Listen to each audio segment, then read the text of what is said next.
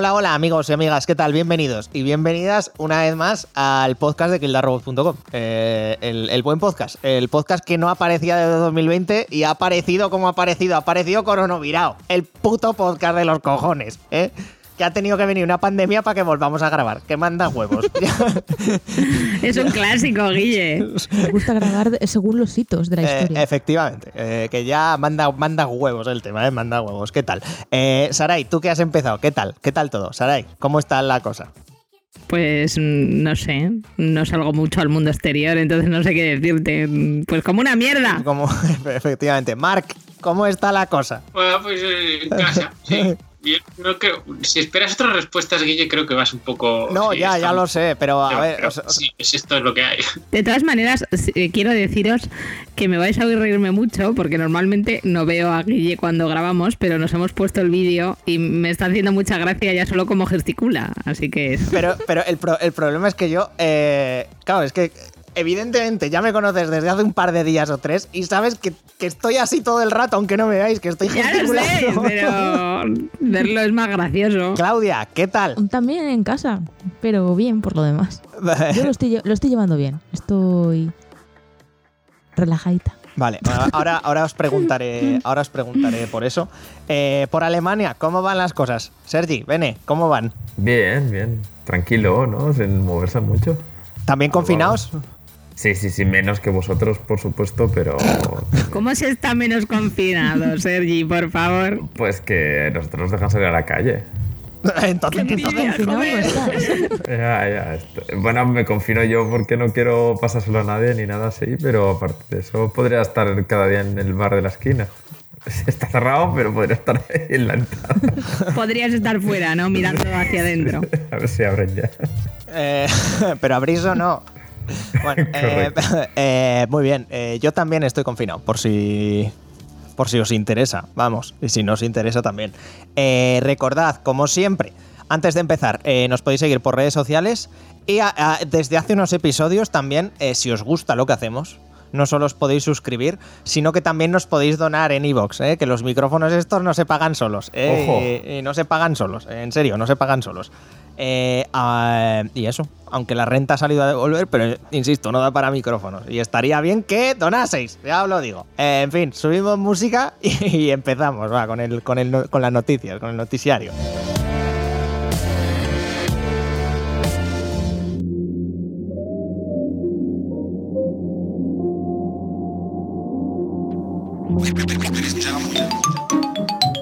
El noticiario. Noticiario, ¿eh? Eh, que por cierto, nosotros desde aquí no, no, no, lo, no, lo, no lo estamos escuchando, pero en la, pre- en la postproducción, perdón, eh, la gente escuchará los nuevos, los nuevos jingles estos, ¿eh? el noticiario. ¿eh? Bienvenidos al noticiario, EKTR, para que lo Sí, sepáis. pero la gente, no- eh, pero la gente por otro lado no te podrá ver a ti mientras Claro, hablas, que efectiva- que es lo que se efec- pierde. ¿no? ¿Sabes? Efectivamente. exactamente, exactamente. Pero, pero, pero, pero, antes del noticiario, quiero empezar con una sección que es la cuarentena. La cuarentena. ¿eh? Una sección que solo vamos a hacer, pues posiblemente este podcast, porque cuando volvamos a grabar, igual ya no hay coronavirus, igual ya está Bueno, el, mm, muy optimista el, eres tú. el SARS-38. Hombre, bueno, es verdad. Eso sí. Eso sí, la cuarentena. ¿eh? Eh, ahora ya más en profundidad, ¿qué tal lo estáis llevando? Así en general. Yo ya os digo, mal, yo muy mal. Yo cada día peor. yo cada día peor. No he llegado al nivel de cortarme yo solo el pelo, pero, pero échale Eso, cuatro... eso es un peligro, ¿eh? Échale- En cualquier cuarentena hay gente haciéndose flequillo muy loca. Échale cuatro semanas y igual me y veis delante tiñéndose del... de rubio. delante Se del están espejo. volviendo locos. No lo hagas, Guille, no lo hagas, no merece la pena. Eso sí, lo que, a ver, afeitarse para los hombres. Es algo que habitualmente hacíais solos y no sé por qué los hombres han decidido no afeitarse en masa. Por favor, contarnos vuestras experiencias. ¿Por qué? ¿Cuál es la motivación detrás de tener barba? Eh, ¿Que se quede en la mascarilla todo, toda la mierda? ¿O cómo va? ¿Qué os estáis poniendo ahora? Por favor. Pero yo mm, veo otra cosa peor que esa y es que hay gente ahora que se está motivando a dejarse bigotes. Solo bigotes, de estos así estrambóticos, ¿sabes? De estos que se rizan para arriba. ¿Por qué, Estos que porque no los ve nadie o cómo va? Su- supongo, no es que lo sé, digo yo. Lo confieso, ese, eh, ese, ese es mi caso. Veo a mucha Yo gente estoy cultivando con el esa bigote. afición. Está bien, Claudia. Es verdad, eso se puede aplicar a hombres y mujeres. Yo tengo, una, yo tengo una teoría, como después de esto vamos a vivir una crisis financiera bastante más jodida que la de 2008, entiendo que vamos a empezar a pelear por la gasolina como en Mad Max. Entonces quiero cultivar mi look de puto loco. Pero si la gasolina ahora está en negativo, Guille. Ya, ya, de momento. Pero luego ya me, luego habrá que luchar por la gasolina y el papel Aprovecha, higiénico y entonces, entonces ya me diréis, ¿eh? que nos lo dije. Entonces yo estoy afilando la navaja, pero no para recortarme la barba, sino para pinchar a los demás. Muy bien. Mira, esa explicación me parece hasta. Hasta consentido, Por ¿eh? eso, quiero, Ojo. por eso quiero gestionar mi, mi look de, de persona que se ha dejado, persona que antes ya, ya iba por barriadas reguleras, para que la gente diga, hostia, este ya sabe, este ya sabe dónde y cómo pinchar. Entonces, Es, es que claro, es una cuestión, ¿os imaginabais el apocalipsis así? buah. En pijama. no. Todos luchando por el papel higiénico, no. la Todos, no. todos somos héroes. Que pisamos un Mercadona. Uf, uf. Eh, De todas formas, estoy viendo otras dos cosas que supongo que a todo el mundo, todo el mundo se va a sentir identificado con esto, que es que se han hecho otras dos cosas que hace la gente para pasar esta cuarentena, que una es el ejercicio, y aquí me está haciendo mucha gracia la cantidad de gente gamer que estoy viendo comprarse el Ring Fit. Madre mía, Mm, los Nintendos. ¿Qué dice, loco? Está agotado. Y luego hacer comi- comida, pues no sé, come- aparte de comer, pues No mm, hornear pan, bizcochos. Eso en España, en Alemania, ¿cómo van las cosas? ¿Gestionáis ya lo de Mad Max? No. Yo sigo buscando Ring Fit, aparte de eso. no, pero no sé, es que aquí, aquí ciertamente llegó como una semana más tarde. Y entonces como que ya, básicamente por lo que veía pasando en España, era como que ya iba preparándome. Y como al final aquí tampoco ha estallado tantísimo, es como sí, pero no, ¿sabes? Es como estamos aquí confinados, pero tampoco es que la, tú ves la gente aún en el como lo típico haciendo botellón, los, los típicos de la calle, cosas así, es como un poco en plan de, pero no pilléis riesgos, ¿sabes? No sé, es un poco muy raro porque si ves toda tu familia que está como cerrada en casa, ¿no? Y en España y que a la vez aquí todo el mundo está como si no pasara nada, es como súper raro. Pero bueno, personalmente tampoco ha sido muy dramático porque trabajando desde casa es como que pasan los días bastante rápido, quieres que no, es tampoco el... Acaba de decir que trabajando desde casa los días pasan rápido. Sí, porque digamos que como me quedan... Es mi último mes en, la- en el trabajo, entonces tampoco es como que me lo tome demasiado en serio. Estás en cuenta atrás, ¿eh? sí, sí, sí. Qui- 14 días. Tra- trabajo laxo. Eh, Sí. Es trabajo, pero... eh, no. También personalmente fue un poco que al principio fue bastante más duro. Pero porque se me petó el PC, esto Guille lo sabe de primera mano, y fue como un poco drama y ahora desde que tengo mi PC donde puedo hacer Skype y cosas así es como bastante más como aceptable la vida cerrada en casa. Pero yo- yo acepto tus dudas, tus dudas y consultas Claro, a cualquier si no, no hora. yo, estaría la- aquí. yo- yo las ace- yo las acepto en general. Eh, no de donde curro, pero aquí sí, aquí vamos, aquí molestadme todo lo que necesitéis. Eh, ven, eh, Saray, como sanitaria, ¿cómo va el tema? Vamos a palmar todos, ¿verdad? Bueno, no, es que estamos en Aragón y ha sido una comunidad, la verdad, que se ha gestionado bastante bien el tema y tampoco hemos tenido tantos problemas, así que bueno, sí, ha sido duro. He perdido la nariz en casi varias ocasiones, porque la verdad es que los trajecitos de marra... O sea, si a mí hace dos meses me dices que voy a estar llevando los trajes que he visto en películas como Estallido, con pandemias y demás, te digo, mm, hola, flipao. Pues oye, los chinos nos donaron trajes de estos mm, que pareces un, un astronauta y lo hemos estado llevando y eso quizás es lo más duro, porque llevar eso cinco horas puesto es un poco complicado, pero bueno. jodido. Sí, sí, yo ya con la máscara y los putos guantes me agobio. Con Pero a ver, eres ese, eres ese personaje de la pandemia que se pone guantes y luego se toca la cara y la boca y fuma. no, no, no. Porque eso es brutal, ¿eh? Es lo más brutal que he visto en mucho tiempo. Es que la gente es subnormal. ¿Para qué te pones guantes para hacer eso? Subnormal. A mí me fascinó el otro día, no sé quién fue, sería alguna del PP o de Vox o lo que sea, de estos, que entra al Congreso eh, con los guantes puestos y se hace lo de... Exactamente, ¿cómo se llama? La cruz. La, la sí. señal de la La- cruz. se, hace, se hace la cruz. Ala, con los guantes en toda la boca. Muaca. Hombre, pero es que. Brillante. Es que. Pero eh, Dios le protege. puede- exactamente, puedes confiar en la ciencia o puedes, Ah. puedes eh, estar a un nivel superior, eh, como el meme, eh, meme de galaxia en la cabeza y confiar en, en- en- en- en Jesús. El Jared Leto. Ya- oh, esa es otra. Esa- a ver, esa es, eh, es que aquí hay mucho. Es que, cao, es que no hemos grabado en toda la pandemia y aquí hay melones que no estamos abriendo. A ver, Jared Leto, eh, que se ha abierto su, pro- su propio culto en una puta isla. ¿Qué mierda es esto, tío? Pero ¿por qué a la gente se le está yendo tanto la pinza? ¿Eh? Yo cualquier día espero que salga una noticia o que sus seguidores se han suicidado en un acto en masa y él también, o han matado a alguien, no sé, algo por el estilo. Nada, que eso lo vendes luego a Netflix. Te hacen un documental de tres temporadas y. Es verdad, tío, que lo llaman el líder, tío, que me parece flipante, o sea, que me parece líder, flipante. Lo de- amado de- mira, líder. está a esto, a, un, pe- a una mi hija está a un milímetro de empezar a secuestrar menores y casarse con 50 de ellas, ¿vale? Pero vamos, no, pero, pero vamos, va a caer en breve eso. Eh, Joder, Eh, que de todas maneras, si alguien tenía pinta de que iba a formar una secta, ese era Jared Leto. Joder, pues qué desperdicio, ¿eh? De verdad. ¿Tú, que- tú que eras fan de, de, de 30 Seconds to Mars, joder, vaya, Sí. vaya viaje tú. Vaya viaje. Buenos conciertos. Qué guapo es, joder. Le tenemos que perdonar las cosas, que es muy guapo ese hombre. Por favor. Em, oye, ¿y lo de aplaudir qué? ¿Salís a aplaudir? ¿Sois buenos ciudadanos? Votar a quien hay que votar, no, pero aplaudir sí, ¿verdad?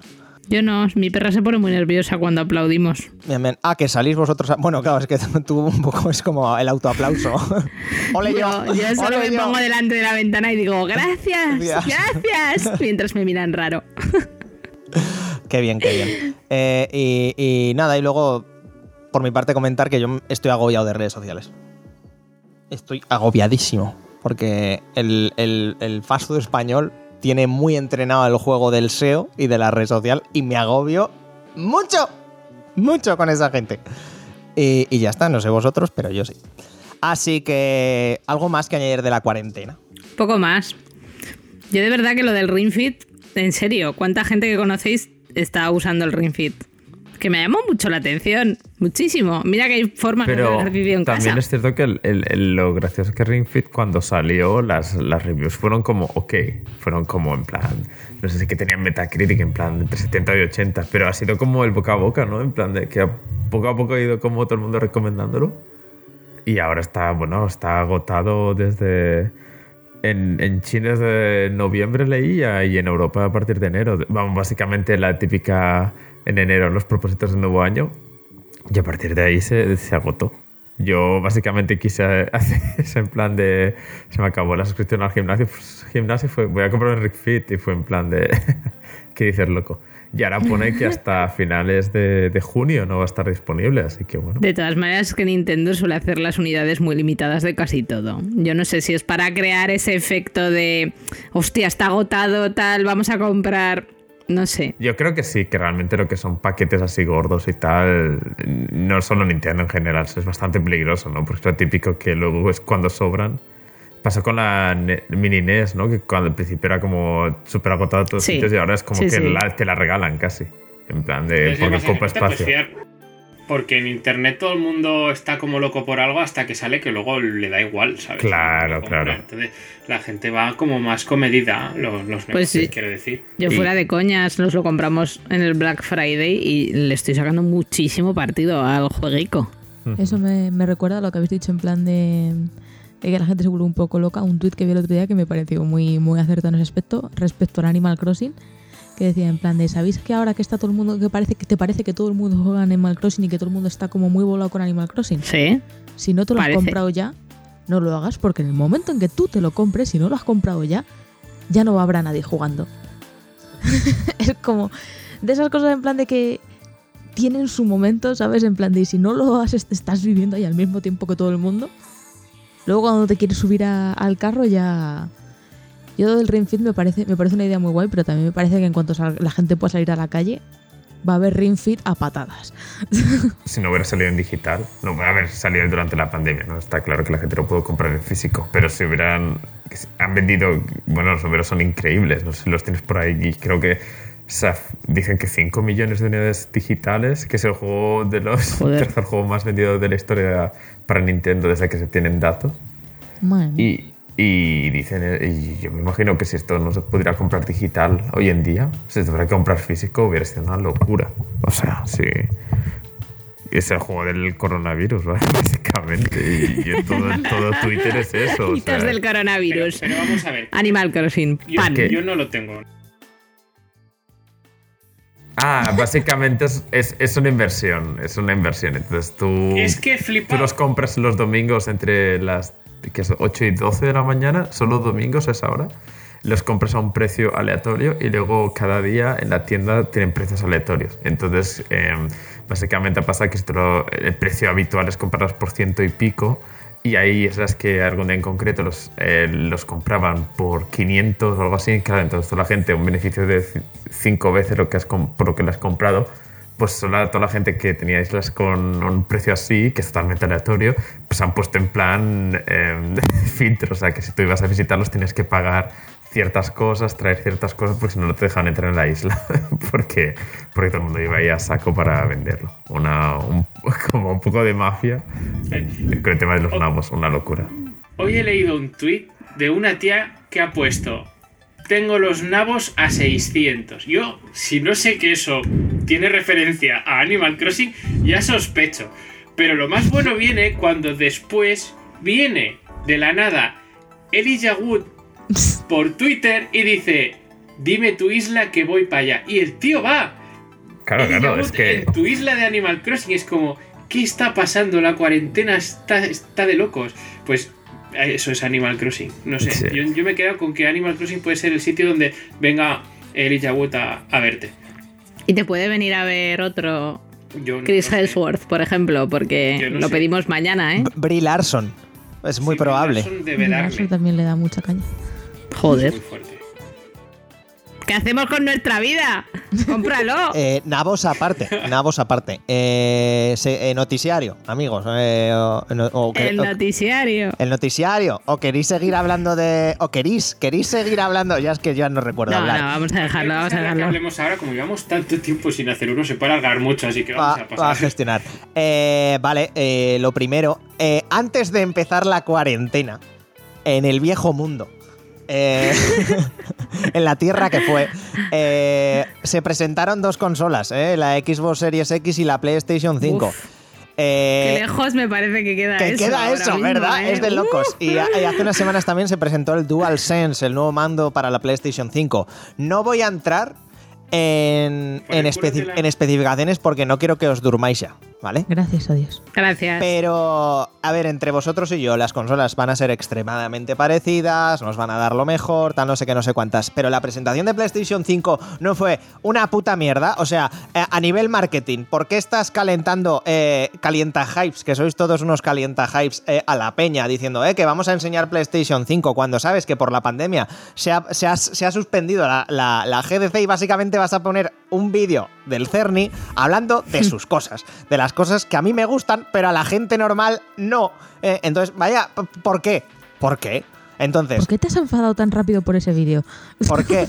No, no, pero yo me enfado con la estrategia. No le digas a la gente que vas a presentar la PlayStation 5 cuando evidentemente no la vas a presentar. Lo que vas a dejar es a su, a su, a su arquitecto hablar de sus cosas. ¿eh? Encima, media hora hablando del sonido. Que es la polla, ¿eh? Que es la puta polla el sonido de, de la PlayStation 5. Mola un huevo lo que contaron. Pero es que solo me interesa a mí, a cuatro mataos más. ¿eh? Eh, Pero eso como lo haces más friendly, es que no te entiendo, a no ser que, que hables de los juegos que No, lleva la pero, consola. Por ejemplo, podía- la consola eh, per eh, se. Yo, yo me, con- refi- yo me refiero que podía haber hecho, podía haber hecho Sony perfectamente, que es lo que hizo Xbox bien. ¡Ey! ¡Ey! Eh, eh, no os, va- os vamos a decir las especificaciones de la consola. No el futuro de PlayStation está aquí tal, no sé qué. No lo vendas como algo que va a ser una presentación guay, que la gente se esperaba, porque encima la gente ya empezaba a estar en su puta casa confinada, eh, que se esperaba y que iba a ver la consola, qué tal, precio, no sé qué, no sé cuántas, cuando lo que vas a Pero a ver. presentar va a ser lo mismo que han presentado en Xbox Series X dos días antes, porque adem- ade- además lo de Microsoft fue el lunes y el miércoles fue lo de Sony. ¿Pero te parece anormal esto en el marketing de Sony? Eh, es que... Pero si esto lo hacen siempre. No, no, no, tía, no. Es que me parece como muy mal. Ha empezado esto con muy mal pie. Y el DualSense es feo de cojones. Es que es feo de cojones esa mierda. Va a pillar mierda esa cacharra blanca, pero vamos, ni cotiza. ¿Quién diría que veríamos este día, eh? De Guilla ahí cagándose en todos los muertos de Sony, como si no hubiera un mañana. Hombre, de igual voy a estar ahí, pero vamos, El confinamiento le está afectando la cabeza. Hubo un podcast en el que Guille hablaba de teraflops y todos nos reímos mucho. Pues eso fue lo que hizo todo Internet con Cerny ese día, básicamente. Claro, pero efectivamente, efectivamente. Entonces, me, me fastidia ver que al pobre Mark Cerny, que el, que el hombrecico, pues joder, ahí hablando de sus gigas y de sus cosas y, y- y tal. De sus cosas. De sus cosas que, que están muy bien, joder, que es que es un, que es que es un puto crack el señor, ¿sabes? Que es que se. que- en fin, no me voy a extender. Y, y por la mierda de tres tweets, pues se va todo a tomar por culo. Joder, no lo vendas así, no lo, no lo vendas así.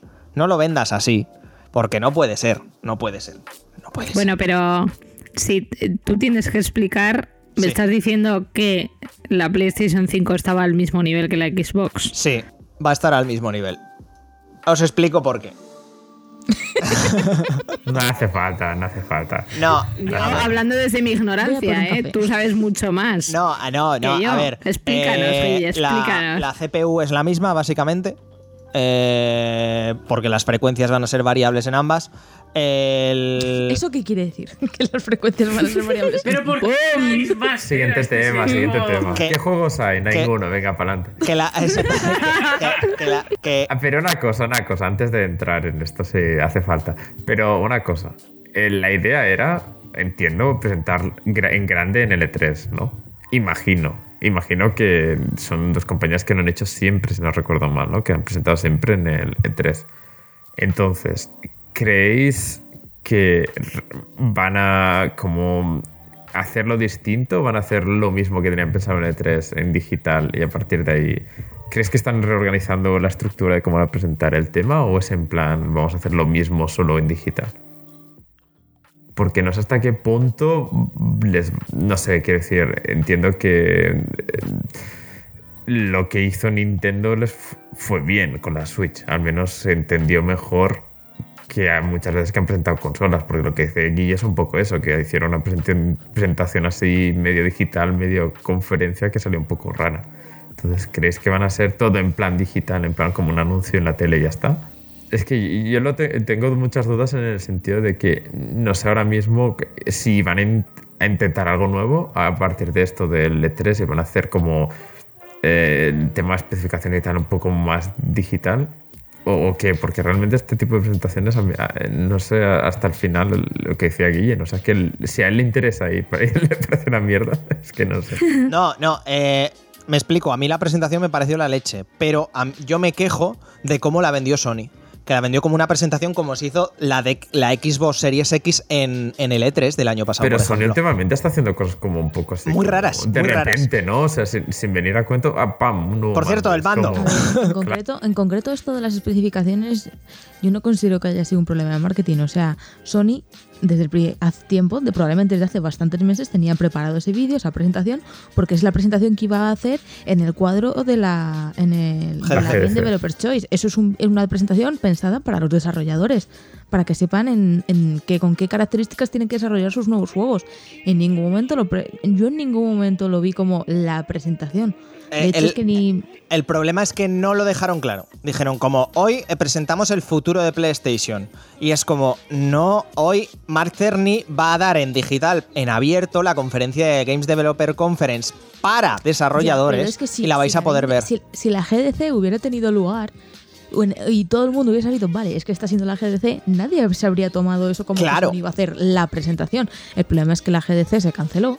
Y aún así Sony ha mantenido su plan, por así decirlo. Ese día iba a hacer tal y yo supongo que de aquí a un par de meses ya presentará lo que es la caja y el precio, que es lo que el resto del universo quiere saber. Pero si es una Claro. conferencia hecha para desarrolladores, se lo comunicas a los desarrolladores y ya está.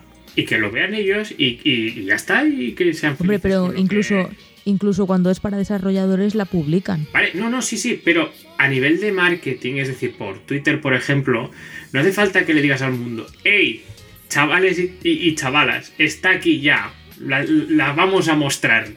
Es como, Ya porque además, Vale, vale, sinceramente, vamos todos a por ello. No. eso es lo que hizo Google Stadia, él también salió igual. O sea, la gente en plan de, "Pff, si no vas a presentar exactamente el precio y los juegos y tal, pues me da igual que, que los desarrolladores lo tengan mejor para hacer juegos, ¿sabes? En plan, no sé, no hagas tampoco mucho que un hype. error de, más que un error de marketing estamos ante un momento de vagueza. Sony dijo, se ha, quita- se ha cancelado la GDC, bueno, seguimos con el plan que teníamos. Y lo mismo que hubiesen puesto si hubiese sido en la GDC, lo pusieron ahí. Solo que en ese momento habríamos sabido que efectivamente es un vídeo dedicado a desarrolladores y esta vez no estaba tan claro. Simplemente porque al estar el evento ya cancelado, pues ya esa idea es como que se te, se te va de la cabeza. Desenfoca. Y luego que, que entiendo que los números se presentaron regular. Me explico. Eh, la Xbox Series X presenta un disco duro un tera. Llega Sony y no te dice un tera que luego tendrá ocupado por disco duro tal. No te dice el disco duro va a ser de 825 gigas. Y ahí a la gente le queda raro. Es como, joder, pero si es ciento y pico gigas menos, ¿por qué? Luego, eh, la gente, evidentemente, cuando tal, verá que no, es que la Xbox One X, no, la Series X, perdón, tiene 12 teraflops y la PlayStation 5 solo, solo 10,28. Mire usted, tal, no sé qué. Es mi mayor preocupación. sí. Claro, eh, tal. Y, y luego es que una tiene un ancho de banda y luego el otra y tal, no sé qué. Y se quedan con unos números que, que, bueno, que luego el funcionamiento, pues al final va a ser prácticamente, como siempre, la misma consola. Básicamente. Claro, claro, final y- va a ser la misma consola. Y, y mucha, al menos lo que pude leer yo por el Twitter, es que muchos decían que el tema es, los desarrolladores decían que funciona mejor la Play. Porque estaba mejor diseñada. Entonces, pues, por el disco duro, pero al final, claro, al final Claro. se desarrolla en consola bajo mínimos. O sea, si el mínimo es Xbox Series X, va, se va a desarrollar a partir de ello. Y si el mínimo es PlayStation 5, se va a desarrollar a partir de ello. Además, ahora, como la arquitectura es prácticamente la misma, eh, ¿sabes? O sea, te da igual. Además, que quieras que no, la Xbox, yo no sé hasta qué punto esta mezcla de medio consola, medio juego, sacamos los juegos para ordenador y tal y tal, ¿sabes? También implica bastante. Porque Al, al final, eh, Sergi, para que me entiendas, la CPU que llevan es prácticamente la que te acabas de montar en el PC. Es una AMD Zen. ¿Sabes? Claro, claro. O sea, que es que al final no, no, no tiene mucha diferencia ya a día de hoy con, con un ordenador. Claro, y además que hoy en día, que quieras que no, lógicamente, sí, siempre tendrás los juegos que serán lo, lo máximo y todo lo que queramos. Pero estamos llegando a un punto que últimamente hay los AAA, por supuesto, y tal, pero yo no veo últimamente que haya tantos Tomb Raiders, por de alguna manera, juegos de terceras distribuidoras que se basen tantísimo en los gráficos. Que tendrás tus Cyberpunks y todas estas cosas, pero que ahora mismo lo que implica económicamente y lo que va a implicar el coronavirus para el futuro en temas de videojuegos va a ser que no vamos a ver tantos juegos que van a dejarlo todo para los detallitos y tal y tal, y más ahora que está con el tema. Y muchas cosas a la vez, el tema del crunch y todas estas cosas, o sea estamos llegando a un punto que a lo mejor lo que para nosotros era normal que saliese un juego que tarda, claro, si te va a tardar 7 años a que leer el Last of Us 2, la gente al final va a ser un poco como, no te vale más la pena sacar un juego que tampoco sea tan, tan, tan, tan exagerado, pero que, que salga y ya está. que salga Es a que- secas, por favor. Claro, claro, es que estamos llegando a un punto de que te estás compitiendo contra Switch por decirte algo y, y- y la gente, eh, es decir, eh, si tú vas a tirar de Breath of the Wild, que al final vas a ser, bueno, sí, gráficamente eh, va, para otros, va por otros lados, pero si al final es la competencia que tienes, también tienes que mirarlo un poco. No sé. Sinceramente es porque cuando piensas en GTA o Red Red Redemption 2 y cosas así, es como, sí, lógicamente es un juego que, que es una locura, pero si luego implicas lo que implicas y tal, no, no sé yo hasta qué punto es que realmente estos triples A en, en, en 5 o 10 años hemos bajado una barbaridad, no hay tantísimos como antes. EA se está bajando mucho del carro, Ubisoft también, todas estas cosas como... Es que no te vale la, la inversión, está claro, es mucho riesgo. Mira, Death Stranding, ¿no? Que salen los rumores, a ver si son verdad o no, pero que no ha vendido tanto, tanto, tanto como esperaban. Eso es un rumor, lógicamente no se ha confirmado nada, pero lógicamente es un riesgo muy, muy grande hacer un juego así hoy en día. Bueno, si no puedes hacer como ha hecho Square Enix y. Y yo que sé, vender tu juego en 10 partes y lo sac- le sacas tajadita. Pero eso es porque se llama Final Fantasy, ¿no? No sé hasta qué punto... Pero es un modelo riesgos, de riesgos. mercado que no sé si, si la gente va a copiar si tiene éxito. Pero sí, supongo que es porque mm, mm, es un riesgo. Claro, claro. No, y al final lo que estamos viendo son tipo Animal Crossing, que es un juego que lógicamente ha salido acabado y todo lo que quieras, pero a los dos días te están saliendo actualizaciones. El- ahora hablarás del Overwatch en un rato, que es lo mismo. Es en plan, es un juego que vale, saldrá el 2, pero hasta ahora es como que sigue gente jugando porque lo van actualizando, ¿no? Sí. Eh, pues habéis tocado ya bastantes palos que íbamos a tocar ahora, así que empezamos. Perdón. No, no, que va, coño, no pasa nada. ¡El spoiler! Hablando de cosas que ya se meten para PC, eh, Horizon Zero Dawn saldrá en verano en PC. Es el primer. Joder, qué juegazo, tío. El primer juego así, bueno, junto a Death Stranding, que por cierto se retrasó ayer en concreto, al 14 de julio, creo, a mitades de julio. Se iba a sacar en enero. En enero, en enero hostia, estoy muy mal. Se iba a sacar en junio en PC y se ha retrasado a mitad de julio por el coronavirus. Y en verano también tendremos Horizon Zero Dawn, y es lo que, lo que decía Sergi. Ahora todo está ya saliendo para PC. Mm, Claro. Poco, poco ya queda más. Y es muy probable, vamos, que, que vamos a ver los cuatro putos Uncharted y los dos de Last of Us en Steam, vamos, es que ni cotiza. Ni Pero cotiza. tú, eh, lo que estaba pensando es, es por qué sale en PC, ¿no? O sea, a, a- a- medida de que, y es que lógicamente, si tú quieres tener dinero para el, el 2, ¿no? Porque es- Claro. eh, se está pensando como trilogía, es como dónde lo sacas. Porque es que el, el Horizon 1 ahora mismo estaba, lo, lo vi el Sí. otro día, a 13 euros con el DLC en, en la PlayStation Network, porque lo han regalado, bueno, bueno, en el Hombre, pero es que es un juego que cuántos años tiene ya. Tres. Lo- lo- por creo. supuesto, pero es que ya no lo puedes sacar Tres. más. por- Claro, claro, es que ya lo has vendido todo lo que has podido vender. Claro, Está eh, y además está ya el 2, que hoy también han salido filtraciones que parece ser que se va directo. Que, Qué raro, ¿eh? Nunca, nunca lo hubiéramos sabido. Se va directo a, a PlayStation 5 y posiblemente sea una trilogía. Y entre medio. Como- Sí, sí. Y, en- y Como en- todo. y entre medio del 2 y el 3 eh, eh, esperan sacar un cooperativo online. Es Claro. una cosa rara de, Hora- de Horizon. ¿Qué? Que de todas maneras, ¿Qué? ve- ve- veis, veis los números actuales de AAA y es de locos, ¿eh? O sea, que cuestan más que una puta película. Del palo, 200 o 300 millones hacer esa mierda. Y luego tienen ahí a, la gente que los hace con el látigo. Y, que por, y por eso y por eso es como que si sacas algo que te funciona como el Horizon, pues le sacas. Pues ya, prepárate a ver ocho juegos de, de la marca. Pero es que a nivel además de, de- de- de negocio me parece brutal. Es como, vale, hemos vendido todos los Horizon que, que podíamos vender en... Ya hemos saturado el sistema de la. Sony. Pues vamos a sacar una segunda parte. Sacaremos la primera en PC para que luego haya más gente que lo pueda disfrutar y pueda comprar mi consola y la segunda parte más adelante. Claro. Pero el solo, primero. solo el detalle de que tú crees que la gente que lo juega en PC no esperará que salga el 2 en PC. Es el poco, un poco el riesgo de Ha Rockstar, tardado ¿no? tres años en sacarlo de la. Play 4 al PC. Hay gente impaciente. Claro, que, es, Sí, que, sí. es- que esto, por ejemplo, lo hemos hablado muchas veces aquí, sobre todo, por ejemplo, con, con- con Alba y contigo, Sergi, en el podcast, que es como, y que si no eres una ansias, o si no eres una ansias, ¿qué sentido empiezan a tener ahora eh, las, putas, las putas consolas? No, las consolas como tales, como voy a jugar de base a todos los multiplataforma en PC más barato y luego sé que en unos meses o en un año, año y medio tendré los mismos juegos en que Xbox. Yo, yo creo que, que por eso creo que yo ahora mismo veo un camino más tirando la Switch por el tema de que la Switch te implica unas funcionalidades extra que tanto la PlayStation como la Xbox no. O sea, yo lo que entiendo es que, por ejemplo, la Xbox, la idea que tienen es simpli- simplicidad, ¿no? Tienes un, un trasto ahí metido, pero que lo tienes todo, que te funcionan todos los juegos, todo súper optimizado, tal, tal, tal.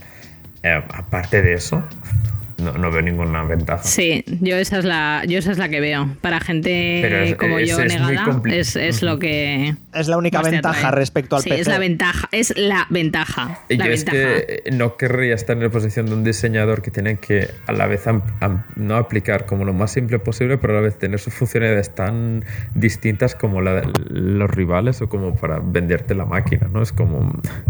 Y ahora mismo la PlayStation pues me se concentra en multimedia. Claro. Pero imagino que esta es una cosa que a mí me sirve. Mucha gente dirá, yo no quiero tener tanta opción, ¿no? Es como que tienes que intentar juntar a mucha gente que busque solo un punto y tal. Para mí, personalmente, yo creo que la PlayStation y Xbox tienen que hacer algo como han hecho, o sea, como Windows hace, que es si estás, que quieres una tablet o quieres un ordenador para programar, ¿sabes? Y a partir de ahí, pues hacer como un menú adaptado a cada persona. Lo que, es- lo que, lo que te decía, que, que es que es eso, pues si no fuera por esa simplicidad, ahora mismo es que las consolas no tienen sentido, de más allá de meter el disco, esperar dos horas a que se me baja el parche y empezar a jugar. Te, te- explicar mi situación porque yo me he comprado la Play 4 en este Black Friday, bueno, este hace unos meses, pero ya me entendéis. Eh, y básicamente lo único que he tirado ha sido de exclusivas y juegos que la gente tiene y que me ha dejado en plan de dinero que no... O sea, básicamente Sony ha, teni- ha recibido mi dinero por comprar la máquina, pero aparte de eso he comprado, todos los juegos están tirados de precio, está claro que no están... Su idea no es ahora el momento de la Play 4, ni mucho menos, pero que lógicamente eh, para mí es y te- poder tirar de algún juego así de, de precio rebajado. Em, no sé hasta qué punto, teniendo un PC más o menos ahí apañado y una Switch, si te pierdes mucho al final. Porque ahora que que Xbox puedes con el Game Pass lo tienes en ordenador. Casi todo también es que al final estamos hablando del Last of Us, estamos hablando del Spider-Man y estos 3-4 juegos. Al final no te vale tantísimo la pena. Bueno, no nos queda muchos, mucho tiempo para comprobarlo, creo yo. Porque, por el, porque nos vamos a morir todos. No, coño, porque tendrá que salir. Ya, ya, tendrá que claro, salir ya. Y entonces ya veremos las cifras que tienen, que tienen cada una. No sé, yo, yo hay cosas, y lógicamente, que cada. son detallitos, pero está claro que el- la idea para mí de, de la siguiente consola, eh, sea la Xbox o la PlayStation, va a ser detalles. Porque, Sí. porque si no, ¿qué? Hombre, pues todos los exclusivos que se están mm, Claro, claro, dejando. pero ¿tantos exclusivos habrá? Porque el- ¿cuántos exclusivos en la Play 4 al final que digas realmente? No sé, la Play 2 cosas. habían un montón, la Play 3 habían también, pero la, que, Todos. tengo la sensación que cada vez hay un poco menos. Las cosicas de Naughty Dog. The Last Sí. Guardian, el puto Death Stranding, God of War, Sí, sí, sí. Pero no te sale Sí. una lista muy, muy larga, ¿eh? en realidad. The Wonderful One on One, Bayonetta. Pero, pero es No, que no Bayonetta tiene no. por qué ser muy larga, creo yo. Más bien es que es que te haga comprar una consola. Claro. Ya, Y ya, tal co- como lo veo yo, Claro, pero- la- eh, pero de no las tirarme- 2 pues se irá ahí, se irá a, Play- la salida, a- yo a creo. Play 5. a Play 5. Pe- Pero no es, no Y es eso por. No te lo puede digo. hacer comprar la Ya, consola. ya, ya. Lo digo, o lo digo por el sentido de que dentro de las consolas, pues hay una que es muy distinta y que te vale. Te ofrece otros juegos bastante Hombre, distintos. Bueno, a ver, a ver qué anuncian. Tienen el exclusivo de Platinum. eh, Final Fantasy VII parte 2. Pero lo importante es, Sí. ¿resucitan Scalebound o no? Scalebound, no, eso está muerto. O sea, dijo Camilla que eso está muerto y enterrado. En fin, pues me vuelvo a silenciar. A lo mejor- incineraron. a lo mejor hacen un Kickstarter. No, yo creo que no. Eso eh, sacó la pala a Microsoft y vamos, lo ha enterrado, lo ha enterrado en el, en el desierto. ¿eh? Eh, Tanto potencial. Han echado a la mierda. le hizo a Scalebound eh, lo mismo que. Bueno, no, iba a decir un. ch- No, no, que no. Que es, un poco arroba policía. Eh, en fin. Eh, cosas. eh, cambio de fechas para absolutamente todo. eh. El coronavirus, si algo nos ha traído, es que a final de año no vamos a saber por dónde coño tirar. Porque va a salir todo a final de año. Eh, cine, series, juegos, eventos, todo, absolutamente todo está cambiando de fecha. La parte buena es que estamos ahorrando mucho. Exactamente. Sí. Por- que por cierto, los festivales y los conciertos, la nueva renta de este año, ¿eh? que este año todos los festivales y conciertos, ¿sabéis a qué salen? A devolver. Bueno, bueno, yo estoy esperando a ver que, que se pronuncie el Mad Cool. Aunque es obvio lo que va a pasar. Ay, al no Mad Cool no vamos, a la Azquena no vamos, y vamos a ir a Low Roar en junio. Tampoco vamos a ir a Low Roar, ¿eh? no vamos a ir a ningún lado. Y, y el concierto de Final Fantasy de final de año en Barcelona también, lo dudo que vaya alguien. En fin. Eh, pues eso, cosas que se han cancelado. Bueno, cancelado no, pero movido, Claudia, absolutamente todas las películas de Disney, Marvel, eh, DC y, y todo, prácticamente. Sí, porque esto de estrenarlo en la plataforma como hicieron. ¿Cuál era? Eh, la del perro, Togo. Togo. Togo, Togo. Ostras, qué buena película, por Dios. Esa iba a ser para cine No sé y... si ¿Os acordáis de las últimas veces que habéis ido a ver películas de Marvel o de Disney y todo eso al cine? Que salía el trailer de una película que se llama Artemis Fowl, basada en una serie de libros. A ver, por favor, que me he leído todos los libros de Artemis Fowl, claro que lo sé. Bueno, pues lo tienes, Se va en Disney Plus. Lo, lo tienes en el mes que viene en Disney Plus, directamente. ¡Ya lo sé! No, eh, podemos hablar cinco minutos de Disney Plus porque para mí ha sido una decepción brutal, sinceramente. Nadie se esperaba Vaya. Si eso. me vas a decir que es una decepción, Sergi, porque ya has visto todas las películas, te diré. Sí, pero sabías a lo que ibas. No, no sabía. Sinceramente, pensaba que había muchísima más cosa distinta. O sea, me parece como que eh, series y cosas así como que no hay nada. Eh, eh, básicamente esperaba que fueran poniendo cosas. Que ya lo hemos visto todos porque no se podía esperar tanto. No sé, es que me sorprende porque incluso aquí no hay, no hay ninguna peli de Pixar del último año. Es decir, no, no está ni Onward, ni está Toy Story 4, ni nada por el Sí, la verdad es que Onward debería. No, Toy Story 4 sí que Toy está. Vosotros, cuatro sí que yo no, yo no. Por eso digo que...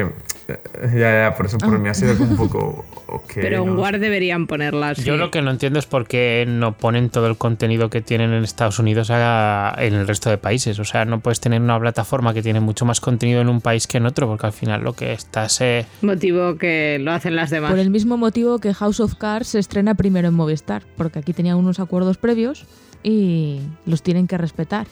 Frozen, por ejemplo, la, la segunda Frozen 2 tiene un acuerdo que lo tengo yo ahí con Rakuten TV. Rakuten TV tiene la película y Disney Plus no puede tenerla hasta, hasta La el pregunta 26 para junio, mí es, eh, tú a lo mejor Claudio lo sabes más, de aquí, bueno, ahora sí, pausa coronavirus, está claro, después de eso es como, ¿hay mucha cosa anunciada o es en plan, em, si quieres las pelis de Marvel en el futuro solo los tendrás ahí o, o es como, ¿por qué tendría que mantener la suscripción? ¿O mm, vale la pena o no? Porque esa es mi duda ahora mismo. Me refiero a, a que vale la pena... Me estás mm, preguntando si se van a ir a otras plataformas las películas de Disney, si... No, me refiero a que si tú man- mantendrás tu suscripción. A ver, yo de momento, como supongo la mayor parte de la gente, tengo, tengo suscrit- estoy suscrita durante un año. Hmm. Entonces, ¿Y eso? ¿Por qué? ¿Por qué? No, no entiendo. Era más barato. Es que, Ah, aquí, aquí vale. había una oferta. Una oferta, sí. Y dije, bueno, pues pillamos el año entero, un pago Ajá. y ya está. Y no nos. Era, era como comprar un juego, Ah, vale, básicamente. Y, y cuando acabe el año habrá que ver hasta qué punto se ha aprovechado y tal. Mm, Yo de momento ya te digo, un uso intensivo no lo estoy dando. No es como por ejemplo Netflix, Uf, que una sí. serie nueva, la ves, te pones y todo eso. Claro, Aquí, yo eh, esperaba eso. Disney Plus, sinceramente. Dis- claro, Disney Plus es, es más que Volver a rever algo de cosas. Disney y lo tienes ahí, ¿sabes? Sí. En plan de por eso te digo que es, es como saber a lo que vas. De Disney Plus lo más probable es que el, el 50% del catálogo ya te lo hayas visto, No. ¿sabes? O Sí, sí, sí, para esas pequeñas cosas de me apetece ver. Va, pues la tengo. Hombre, la al-. Sí, yo creo que es, final un- es es una plataforma de rever, ¿no? Un poco en plan Sí, de... y porque los, los nuevos contenidos que tienen en plan son... La serie de High School Musical, por favor. Por ejemplo. Yo he visto, dos Habrá la quien lo voz. vea. Yo he visto dos episodios y he dicho, bueno, ya. No, hay que entender, sinceramente hay que, entender en muchos out. casos no somos ya el público objetivo de Disney.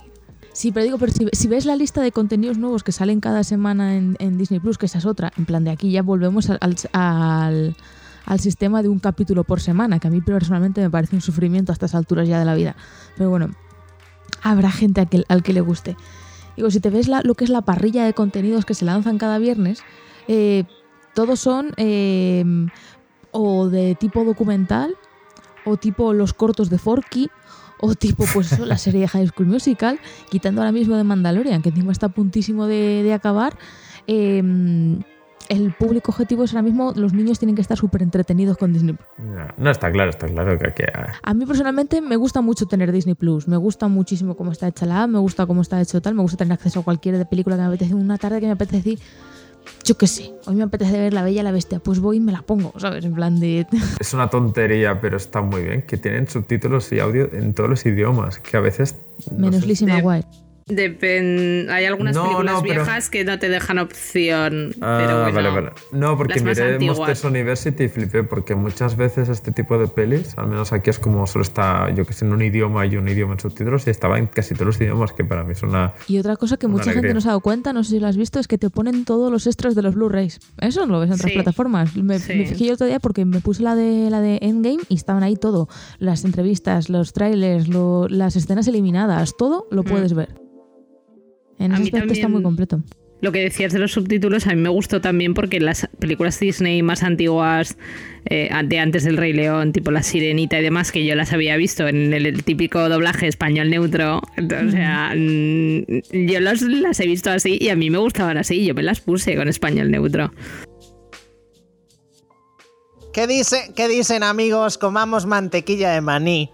Eh, Jolín, ese- es que Sebastián, el de La Sirenita, sonaba mucho mejor así, perdona que te diga. eh, Cuando Sebastián mola más cuando es autóctono, la verdad. no, que- De todas maneras, sí que es verdad que de películas sí que pusieron La Dama y el Vagabundo, que, que no sé si llegó a estrenarse en cine o no. Se llegó a estrenar. No sé, yo cada vez que veo la foto de la peli me da un mal rollo. ¿El qué? ¿Pero qué, qué, qué, qué, Y- qué, qué, qué- qué peli? La Dama y el Vagabundo. Ah, no, Pero la no. imagen real. Imagen es- real. eso fue directo a vídeo. Igual que Togo, a mí hay algunas películas que sí que me han gustado verlas en Disney Plus y luego ya usarlo, pues eso, para ver Marvel, para ver Star Wars, rever, rever y rever Pixar, todo lo de Pixar existente. Yo lo, que- lo, que- lo que me lo estoy pasando muy bien es tienen una una serie, bueno, es como una serie bar- barra documental, pero no sé, mm, barra reality, un poco rara, ¿vale? Pero que está muy guay, que se llama Nacidos para guiar o algo así, y que cuenta cómo, cómo eh, educan a los, a los cachorretes para, para convertirse en perros guía. Ay, sí, es verdad. Y es es súper mona. Yo me he visto varios capítulos del tirón y es como, madre mía, estoy living con los perretes, animándoles ahí a topísimo.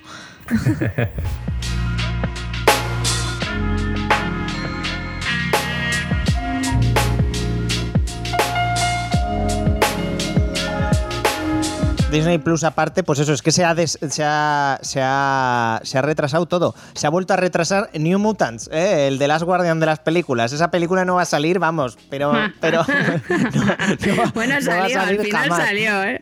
No, no, que, que- no ha, que no ha salido. Ah, bueno, de Last Guardian, vale, vale, vale, vale, ok, de Guardian, sí, sí, sí, es verdad, verdad. Tremendo juego. Eh, y cosas, pues eso, Mulan, que estaba ya a puntito, Black Widow, que también Qué estaba a puntito, se ha ido, y un montón de películas. Y las que no, pues prácticamente se están ya dando todas a vídeo. Por retrasar, han retrasado hasta Indiana Jones 5. Eso sí que podría haber salido en vídeo. Eh, eh, si no se muere antes este hombre, que es muy probable, la verdad. Harrison Ford. Ya lo habrá grabado, Har- ¿no? Har- Harrison Ford, sí. Eh, cosas que no va a haber este año, el E3.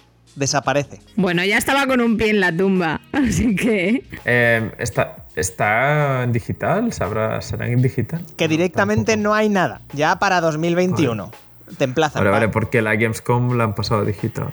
Eso, eso iba a decir. por- en principio en Gamescom dijeron que iba a ser para mayo, que anunciarían en mayo que iban a hacer, y ya hace poquito ya dijeron, bueno, no, que al final, que, que al final no. porque en, en Alemania todo lo- en- hasta agosto está todo cancelado. Pero bueno, ya sabemos que se alargará. Vamos. Normal. Y, y bueno, y en general cualquier cosa que se os ocurra se está retrasando. Por retrasarse también, eh, el New York Times filtró que la plataforma de juego en la nube de Amazon, básicamente el, el Amazon Stadia, eh, también se ha retrasado hasta 2021 por culpa del coronavirus. Y una cosa que se ha retrasado indefinidamente, ¿sabéis qué es? The Last of Us 2, ¿eh? se ha retrasado indefinidamente. Otro juego que parece que no va a salir. Vaya. Que bastante fuerte, ¿no? Lo que salió de documentos. Les ha, les ha de- venido, les ha de- venido muy bien el coronavirus a los de, de las sofás. Ah, efectivamente, porque por cierto, otra cosa que se ha retrasado también, eh, lo de los derechos laborales en Naughty Dog. Eso también se ve que se les está retrasando un poco. Eh, llevan como 20 años de retraso, eh, porque el crunch lo llevan, pero vamos, como Dios Hombre, lo llevan. Sabe, sabe Dios que no, que no se han podido terminar el juego sin hacer, vamos, sin explotar a sus empleados hasta casi la muerte. No, no salen los, no deben salir los juegos igual de bien si no se hacen esas cosas. Kotaku.com, buscad el- los dos artículos del Jason Schreider, que por cierto se va de Kotaku, sobre, sobre, sobre Naughty Dog, porque, Hombre, es que ese, porque ese tío tiene unos contactos que vamos. Y, y luego que además lo ha sacado a nuestro país, ya ha traducido eh, Héroes de Papel, su, su libro Sangre, Sudor y Píxeles, que habla de todo esto, del desarrollo de Uncharted 4, Dragon Age Inquisition y un montón más de juegos, que está súper, súper, súper bien y súper aconsejable. Valley. Exactamente.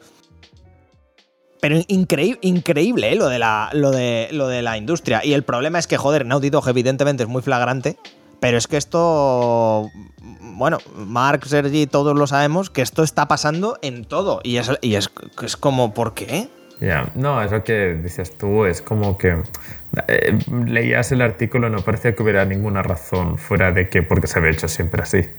¿Sabes? Y eso es lo que me duele más, porque tú dices, mira, tú, eh, tenemos este juego indie, no sé, por ejemplo, escuchaba de, de Construct Team, ¿no? Cuando hablaban del Red the Strings. Eh, eh, es como que, que, vale, sí, hay juegos indies, por ejemplo, que es, mira, has dado esta fecha para Navidad, tienes que sacar el juego y sabes que es tu proyecto personal y le das todas las horas para hacer detalles y tal.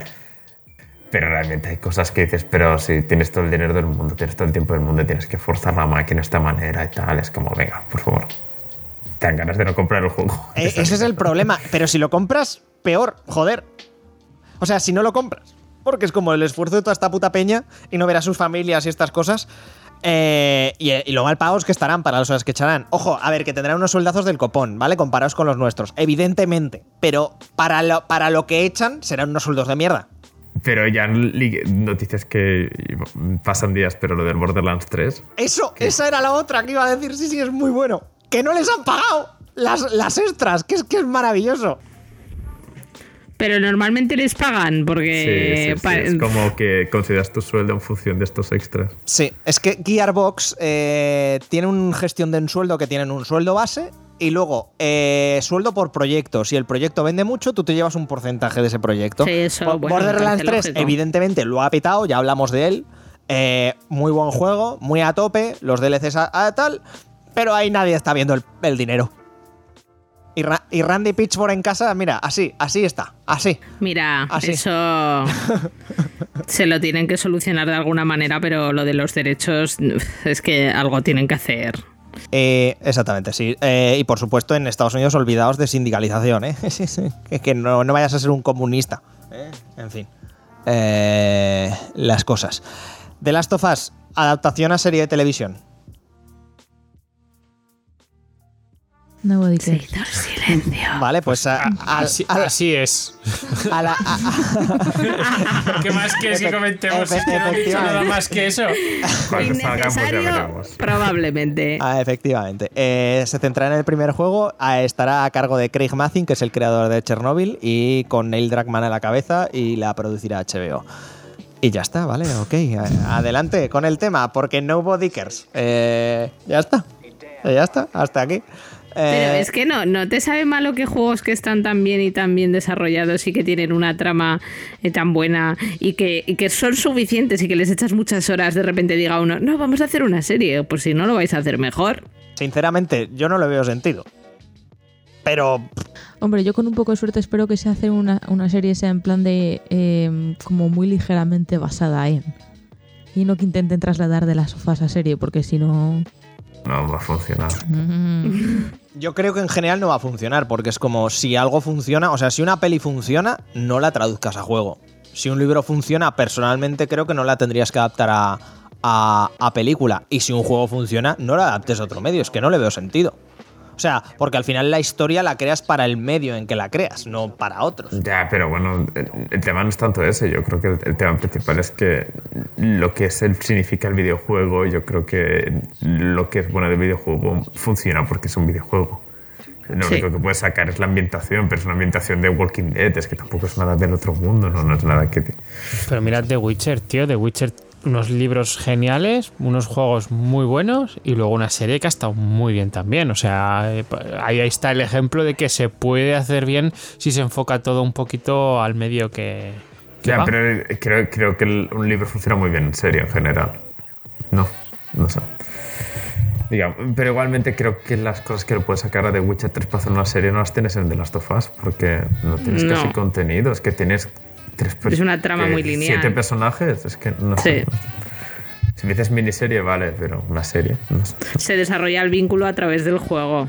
que es lo, lo que más interesa de, de The Last of Us, creo yo, ¿no? Efectivamente. Eh, bueno, pues hasta aquí el noticiario. Eh, hemos recopilado un poco noticias de estos últimos. Espera, espera, espera. ¿Y, en- Ah, y en ah. la sección de Sarai qué?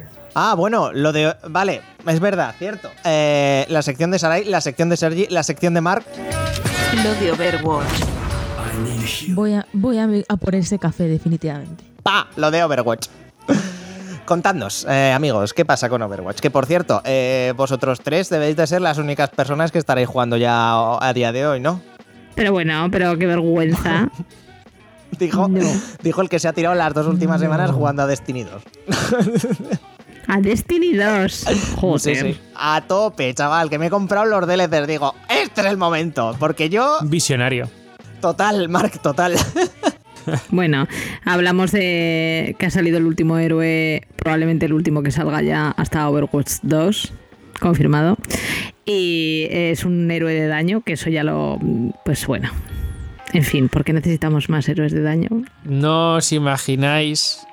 Estábamos sentados en el sofá y pongo el vídeo de la presentación de Echo. Empiezo, todo bien, y de repente veo la lista de héroes y sale en el de daño. Y digo yo, hostia, ¿qué es daño? El salto y el grito de Sarai diciendo, ¿qué?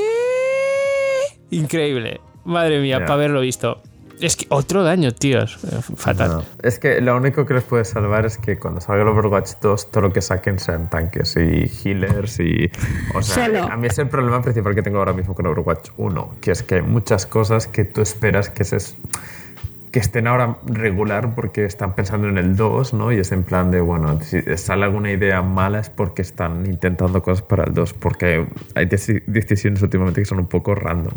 Porque, por ejemplo, de banear héroes ahora mismo en modo competitivo es, es tan random, es tan, tan random que te baneen Reinhardt cada dos semanas cuando hay seis tanques. Es que no tiene nada sentido, ¿sabes? Sí, la verdad es que mm, no se deberían banear, o sea, sobre todo lo que habría que bane- banear es daño, pero mm, es una decisión que toman ahora después de que durante mucho tiempo la gente haya pedido que se hiciera. O la gente lo que mucha gente lo que dice es que, que se haga un sistema como en, en- en el LOL de baneo de héroes en cada partida. Y esto Sí. es algo que la gente sí que estaba pidiendo desde luego lo que pasa es que aportas un nuevo héroe de daño que ya tienes muchísimos desbalanceas todo tienes que volver a hacer mm, ajustes por todos lados. Cada vez que metes un parche ajustas a, a todos los héroes o a casi todos.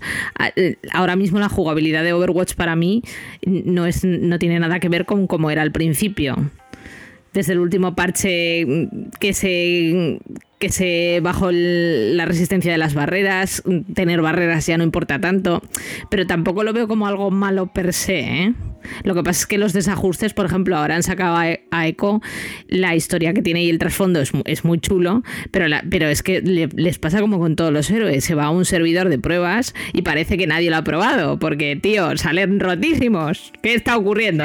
¿Cómo de mal tiene que estar el asunto para que tú creas un héroe, lo pones ya ahí a prueba y lo que sea? Dices, venga, va, lo sacamos. Estamos tan seguros de que va a funcionar que lo sacamos directamente hasta para el competitivo. Venga, Sí, cierto. damos Esta todo con ello. Está dentro. La siguiente semana, héroe baneado de daño, Eco. ¿Qué está pasando? Si es un héroe que acabas de probar mucho, ¿por qué es el primero que baneas? ¿Qué está pasando? No lo entiendo. Yo no, yo me jubilo ya. No, a ver, todo tiene sus motivos y ahí te- te- te lo han intentado justificar y todo lo que quieras, pero yo, yo para mí el gran problema es que tienen el equipo centrado en dos cosas a la vez y creo que es difícil estar contento con sus decisiones porque no sabes qué hay detrás y ellos tampoco te lo pueden decir. Que haya salido un personaje que por lore no tendría que ser de daño y que es de daño, no, no- Hombre, y tienen razón. tanto. Y Entonces, tanto. Que por lo no mejor debería en, de daño. en seis meses cuando salga el 2 o cuando salga, pues a lo mejor dices, no, ha salido de, de daño ahora porque en el 2 no será de daño, sencillamente que ahora no se iba mejor que fuese de da- daño, por decirte algo, ¿no? Pero realmente no lo sé. Es como una... un- yo me fío de esta gente porque al final el juego es muy bueno y han hecho... Bueno, casi casi dos personajes que sacan son realmente originales.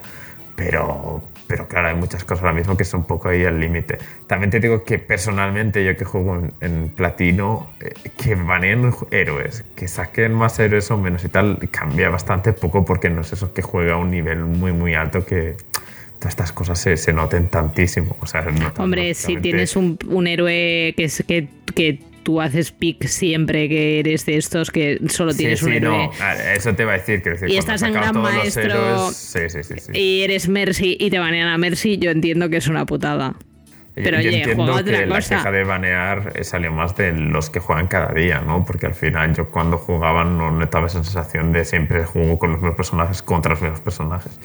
Lo que sí que entiendo que son muchos detalles y son cosas como lo que dices que cuando salió Sigma, cuando salió Vampire son, juegos, son personajes que salieron muy muy rotos y ahora que salen y los de daños y ya normalmente ya como te son los que más diferencia marcan encima está también roto es como que Es que realmente hay muchos momentos como, claro, yo juego porque tengo amigos jugando y tal, pero muchos momentos te da ganas de esperar a que salga el 2, que solucionen todos los problemas que tienen y entonces ya engancharte. Porque... Bueno, pero esperamos a que salga el 2, pero siguen anunciándose cosas. Y hoy mismamente, pues han anunciado que, bueno, ayer, perdona, que, que se iba a hacer un ajuste de la, de la rueda de comunicación con tu equipo, cosa que se necesitaba. Si no tenías micro, la comunicación era bastante horrible. Bueno, iba a seguir siendo horrible, pero bueno, un poquito La mejor. gente va a seguir haciendo lo que le dé la gana. No sé si de eso eres Sí, consciente, sí, pero, bueno. pero el- te cagas en su madre. Sí, Ya, pero bueno, al menos, al menos lo de que tengas dos personajes de, de- o sea, dos tipos de personaje por, por equipo, cosas así que ha mejorado bastante el tema. Sí, el personalmente. 2-2-2, eh, el modo experimental, el que ahora eh, van a hacer también los escenarios en modo nocturno. O sea, yo les veo que siguen añadiendo contenido y yo creo que, por mucho que diga Guille que solo estamos jugando nosotros, yo creo que se va a seguir jugando a Overwatch hasta el Overwatch 2, cosa que no está nada mal. Y es un juego que ¿cuántos años tiene ya? Cuatro. Ujú. Desde 2016, Y en igual unas semanas empezamos con el aniversario, sí, con el evento de aniversario, que ya iremos para cinco años. Es el cuarto aniversario, entiendo, porque tendrá cinco años, sí. O sea, ojo, ¿eh? Es que Blizzard hacen estas cositas. Y poco más. Que si podéis probar el héroe, pues adelante. Sobre todo en competitivas, porque así, pues oye, si sois muy buenos ganaréis, pero si no, perderéis porque no sabréis manejar. A, a Blizzard ni pan ni agua. Como a casi todas. Eh, pasamos a lo siguiente, que será la sección central. Y luego ya, pues lo de siempre, recomendaciones y ya pff, cortar y a casa. Bueno, estamos, en fin, da igual. Eh, subimos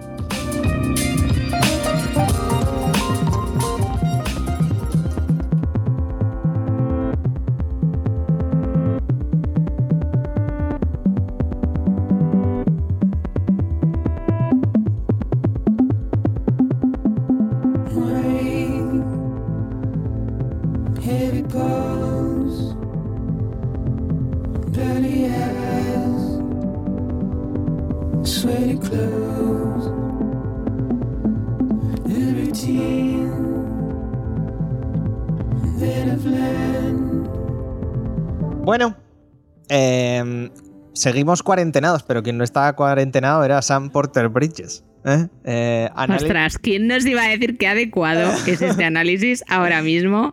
Y cuando empezó la pandemia, los chistes y los memes de porteadores llevando papel higiénico mm, fueron top. Kojima adelantándose a su tiempo, como siempre. Totalmente, totalmente. Recordad, eh, análisis de análisis, crítica, comentario de texto, lo que, lo que vosotros prefiráis, amigos y amigas de Death Stranding, el último juego de Kojima. Sobre todo, recordad, no vamos a caer en el chiste fácil de esto es un simulador de globo del futuro. No, no vamos a caer en ese chiste. Tampoco vamos a caer en el chiste de que tienes que entregar muchas pizzas y, parece, y pareces un minion de Díaz Ayuso. No, tampoco vamos a caer en el chiste, en, en el chiste ese. Esos chistes ya se han hecho, no nos vamos a rebajar No a ese vamos- nivel. No nos vamos a rebajar. eh. A ver, es que, es que para mí, más lo pienso, más pensaba en. Porque además, claro, como nos ha costado grabar la puta vida esto, eh, más pensaba en el juego y joder, más. Más de. Más estoy de decir. "Pf, es que es muy tocho esta mierda, ¿eh? Es que ha sido muy tocho. Eh, así, a, a- a un poco a tema general, ¿qué, qué os ha parecido? porque creo que estamos todos igual. Generalizando mucho sin meternos en nada, ¿no? Sí, sí, de- a- ahora, ahora nos A meteremos. mí pero- como juego, y yo creo que esto dice mucho de, de cómo lo he disfrutado, sacándome el platino, yo a día de hoy me pondría a hacer entregas otra vez. Sí, sí, me sí, sí. pondría solo a hacer entregas. Eh, ¿Tú, Mark? Muy chulo, la verdad es que cuando lo empiezas es un poco complicado entenderlo todo, pues ya sabes esas cosas que tiene Kojima, que no sabes un poquito por dónde te está soplando el aire con el juego, pero, pero buah, rápidamente Pero- cuando vas viendo cómo va el asunto, vas cogiendo ritmo, vas descubriendo más cosillas, es maravilloso. Todo lo que va aportándote cada vez más eh, y, te vas viniendo arriba, es que no lo sé, es- eh, me lo disfruté mucho, como un enano. Sí, esto es, esto es una cosa, bueno, es que tengo aquí como mm, muchas cosas apuntadas. eh, y, y esto es una cosa que me sorprendió mucho, que así como podría pasar en otros juegos que hemos tenido, pues de Kojima y de su equipo, eh, en este macho se las arregla para, para ir hilando todo, para explicarte todo, para que luego al final, a grandes rasgos, ¿eh? no me refiero en chorradas. Tampoco, que- te lo, tampoco te lo regurgita en la boca. Exactamente. Hay Y te lo- cosas que deja Te lo va explicando tu- y hay cosas como que. Pero que están bien dejadas a. bueno, lo que tú Sí, creas. sí. ¿Sabes? No es del palo que te quedas como. ¿Y por qué pasa esto? ¿Y por qué lo otro? ¿Y por qué lo.? de-?". No. Entonces. eh, En realidad hay muchísima información en el juego que te permite eh, deducir muchísimas cosas si eres observador, cosa que siempre es de agradecer en un juego que tiene tanta profundidad a nivel de historia y narrativa. muy. También continúa con los. Te iba a decir los tropos, pero bueno, las. Me saldrá. eh, la obsesión que tienen desde Kojima Productions, que también pasaba en los antiguos Metal Gear y en, y en, y en todo, de eh, diseminarte toda la historia en, joder, pues sus buenos vídeos, sus buenos tal, pero sobre todo en eh, mierdas que tienes que leer, ¿eh? que casi esto equivale a tres libros, básicamente, con todo lo que hay que leer en el juego. Pero te digo una cosa, te lo digamos que te desgranan todo lo, la documentación que dices que son los tres libros que hay que leer en mails y en entrevistas. Y yo soy una persona que, por ejemplo, me encanta la saga Mass Effect y el códice es una cosa excesiva. Sí. Y nunca me he leído el códice más allá de las cosas que me interesaban mucho. Pero te digo una cosa, me he leído todas las entrevistas y todos los correos. Y me ha encantado leerlo. Me ha resultado un viaje de puta madre. Eso un poco ya por, por, por eso, pero antes de nada, vamos a poner un poco en contexto. Si os pregunto, que sé que es un marronaco, ¿qué es Death Stranding? Eh... ¿Cómo, Ostras. ¿Cómo tal? Eh, es un marrón, ¿eh? Eh, eh, Es que en, en general es un marrón. Como que es Death Stranding. Porque al final, claro, el gameplay se resume en ir de punto A a punto B entregando paquetes. Pero es que es. Es que sería un resumen asqueroso y feo y que no corresponde al, al juego. A ver, mm, yo creo que Death Stranding es algo que no hemos visto nunca. Personalmente, cuando dice Mark que al principio no te estás enterando de nada, es real, la mierda es real, no te estás enterando de nada, pero a la vez que no te estás enterando de, de nada, yo estaba mirando las cosas con la boca abierta y los ojos como platos diciendo, ¿y esta puta maravilla? Mm, Hola. Porque, claro, es, es lo que os decimos, ¿no? Es que eres un mensajero, literalmente, eres un mensajero que tiene que ir andando en moto a entregar paquetes a lo largo del mundo. Pero, Pero- claro, eh, Y si tú coges que eres un mensajero y hablas todo el rato del aislamiento, de la conexión entre personas y de todo, ahí tienes el juego, Claro, ¿no? es que eh, es un juego cargado y bueno, no son pocos los, los análisis, los vídeos, los tal que hablan de ello, que es pura simbología todo el rato, todas Sí, las cosas. sí, sí. Todas las cosas. Sí. Y, y- y reposándolo un poco, eh, sinceramente, ahora lo comentaremos o luego si entramos en spoilers o en un spoiler, que no sé lo que vamos a hacer. eh, pero a mí me ha parecido un diario de los últimos 5 o 6 años de Kojima. Siempre está haciendo esto este señor, o sea que no me sorprendería si podemos eh, encontrarle cinco pies al gato, no tres ni cuatro, Pero no, ya muchos, no, muchos eh, pies. pero es que yo, creo que es encontrarles los, los cuatro, Pero los a los pies últimos porque cinco años de desarrollo desde que dejó desde, Konami desde Konami. o desde Konami y, y toda, toda la historia que lleva, que lleva atrás el de Konami y que todavía no sabemos ni la mitad de la mitad. Exactamente, pero no sé muy bien, pero de todo lo que sabemos y de todo lo que, lo que trasciende de, de- de la vida de este hombre, que por cierto, eh, abro apuestas, eh, está coronavirado, ¿eh? Que solo retuitea cosas, no ha posteado nada desde el 15 de marzo. Ojo, Kojima tiene, Kojima tiene el COVID, vamos, ni... ni Hombre, a lo mejor después de cinco años ha dicho, oye, mm, fiesta un ratico, ¿no? Después de sacar el juego. Que menos mal que lo sacó antes que la pandemia, También es porque verdad, vamos. también es verdad. Que, que eso, que, que si te lo paras a pensar, hay muchas cosas del juego que dices, esto sí que es verdad que lo puedo extrapolar a, a lo que le ha pasado a este señor aquí, a lo que le ha pasado allá. Hombre, él habla mucho de. Ha hablado mucho de cómo, cómo los, digamos. Los. Ay, ya no me acuerdo cómo se llaman. lo- lo- Los EVs. Los EVs son un poco una representación de, de los espíritus de sus padres o de las personas que nos han dejado y que están allí todavía, están todavía en tu mente. Sí. Él, él sí que ha hablado de esa simbología. No sé si algo a nivel más profundo tú, Guille, como te sabes la, la obra y milagros de este señor, eh, probablemente pues, puede hacer, puede hacer más paralelismos, no, pero es un poco como. eh, es un juego que al final, eh, y, insisto, eh, joder, es que estamos a, seis meses después del lanzamiento y claro, mucha gente habrá hablado de esto. Pero. Y me sabe malo, em, pero bueno, da igual. Eh, es un juego que creo que habla mucho y todo el rato de las segundas oportunidades. Porque. Y, y que entiendo que es una de las cosas que Kojima Production junto a Sony y ahora, pues 505 Games con el juego, bueno, con la versión de ordenador que sale ahora para junio, julio, perdón, eh, le ha dado a Kojima y a su equipo, a, Yoji, Shinkawa y bueno, y a toda la gente que, sigue detrás eh, y que les acompañó fuera de Konami. En, esta nueva aventura, porque entiendo que él se lo ha tomado como una segunda oportunidad que se le ha dado. Y, esto lo podemos ver, pues, en, bueno, pues en. Me refiero en una característica básica del juego, que es que eh, nuestro personaje, el que llevamos, San, tiene, tiene el factor Dooms, esto que es una, es que es una cosa muy rara, que básicamente cada vez que muere puede resucitar. Es un repatriado. Exactamente. Y, y- y considero que habla, que habla, que hay mucho Y paralelismo. que, sí, sí. y, hombre, por cierto, que cada vez que mueres y resucitas, alrededor tuyo hay también, se habla también de las conexiones Claro. y, y todo tiene, lo que dices es que todo tiene un significado. Es un, es brillante, la verdad, no puedo decir más. Entonces es una, es, es- una experiencia que, que como jugador a secas, porque conocemos Sí. a mucha gente, muchos amigos y amigas que lo han estado jugando y mira, eh, Kojima y, y- y lo que le pase les, les sudan los cojones mucho. Y aún así lo puedes disfrutar, pero si encima medio conoces, creo que puedes añadir un paralelismo y un decir, joder, es que este cabrón nos está contando su vida y qué bien lo está haciendo. Da asco, qué mal. Todo, cómo, cómo la ha colado el, esto. No, pues me parece maravilloso. De hecho, a mí lo que me da un poquito de rabia después de haber vivido esto es darme cuenta de que hay por ahí juegos de los que estoy seguro que los desarrolladores habrán metido parte de una pequeña parte de ellos, como en Balai hacen con las lavadoras. pero mm, pero que no lo sabemos porque son muy cerrados esos desarrolladores, no, no, no explican su vida, son herméticos y no sé, ver que Kojima, tío, eh, pues no le importa comentar. Es japonés, eh, tampoco te creas que está ahí con su obra y milagros. Sí, bueno, pero- también hay japoneses que no abren la boca para nada y a este señor se le ve ahí activo en redes y haciendo entrevistas y... Hombre, eh, yo creo que sobre todo es que cuando se involucra en un proyecto lo hace con todo. Sí, es, es más...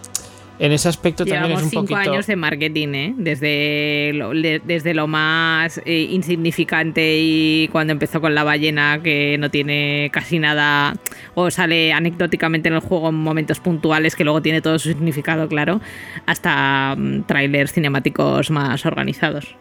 Eh, desde luego se lo ha montado muy bien a muchos niveles. El eh, es una superproducción de Hollywood. Empieza que parece una superproducción de Hollywood, tiene actores de superproducción de Hollywood y mm, este señor se lo ha montado genial. Bueno, tiene la capacidad de hacerlo, pues, pues en- mejor porque así nosotros luego lo disfrutamos. y- Gracias, Sony. Sí, la verdad. Muy, muchas gracias por, un muy buen juego. Eh, Y no, los eh, que- Y, y considero que si algo hemos. Y, y que- y, bueno, realmente veis, y os lo digo siempre, no me gusta decir eh, el juego de Kojima, es el juego de, de Kojima y su equipo. Porque. De Productions, que se trajo a buena cantidad de gente. o sea, hay mucha gente. Tú miras créditos de Metal Gear Solid 5 y miras créditos de Death Stranding, va a haber muchísimo nombre que coincide Y es por eso mismo, porque al final eso, además creo que el equipo es prácticamente la gran mayoría gente de Japón, excepto tres o cuatro personas. Yo eh, sí, quería, mm, no sé si esto lo pensabas hablar en algún momento, eh, hablando del equipo de Konami, pero eh, a ver si lo digo bien, Ludwig Forsell, Sí, el... que es el, el Compositor. compositor. exacto, y que, bueno, aquí Kojima también hace un poco Tarantino, que la banda sonora se la ha juntado eh, pues entre, entre Low Roar, que son los míticos temas, tanto el que sale inicial como el que sali- han salido varios en los, en los trailers. Eso, apa- aparte de eso, que nos da momentazos esas canciones. Luego este compositor, que este hombre era, es sueco. Pero bueno, se fue a Tokio, eh, entró en Konami, sí que ha participado, sí que participó en Metal Gear en, en el 5, en The Phantom Pain, y hace un trabajazo aquí mm, brutal. Me encanta. que sobre todo para quien esto es una tontería que añado yo, pero para quien le interesa prácticamente la gran mayoría de la banda sonora de- del juego, la banda sonora, no, no las canciones que ha, que ha metido, que ha metido el, el No las amigo Hideo, está hecho con un, con un sintetizador que es el Arturia Matrix Brute. Hmm. Por, porque, por quien le guste, pues eso, un Matrix Brute lo tenéis por 2.000 euritos puesto en casa. ya sabéis, si queréis hacerle la competencia.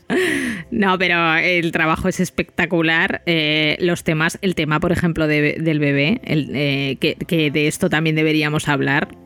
Que no solo es entregar paquetes de un lado a otro, sino que mm, también tienes una conexión, aparte de con el resto de las personas, con tu, con tu con el personaje que es bebé, que es un, que es un personaje muy importante en la historia y esencial. Casi el más Y, importante. Buf, eh, brutal. El tema de, de bebé es súper bonito. Ponéroslo, mm, po- ponerlo en YouTube y, y llorad, llorad, pero sin saber nada. Es que transmite tanto. Me parece un tío que. Brutalísimo. Sí, y, y todo súper cuidado, ¿eh? O sea, ahora hablamos de la, de la banda sonora y tal, pero, pero bueno, es que, es que en, en general empezar a, a ir hablando, ir hablando, ir hablando, es que son demasiadas cosas. Es, sí, parece que no, pero jodo. Que es lo que decimos, empiezas y lo que, lo que decías Mark, y te abruma, es como, "Blah, toma, ahí tienes, eh, gestiona tú estos Estados Unidos como bien puedas y, y gestiónatelo. Y dices, joder, es andar. Pero es lo que decíais al principio, es que dan ganas de cogerse y ponerse a andar, porque es que da momentos espectaculares que si lo, si lo piensas en, de un modo muy simple son muy estúpidos. O sea, eres tú descendiendo una montaña, pero ¿qué puede tener eso de maravilloso? ¿Cómo me voy a poder acordar de que he estado jugando un juego que básicamente es de andar y descender una montaña? Pero es, es todo lo que llevas atrás, es esos viajes que haces, que, no sé, es increíble. Y A ver, es que yo te- también te digo, creo que es para mí, joder, tío, subir una montaña nevada o, ir por un campo que no he descubierto nunca descubrirlo en la vida real, tío, para, para mí es una sensación muy bonita.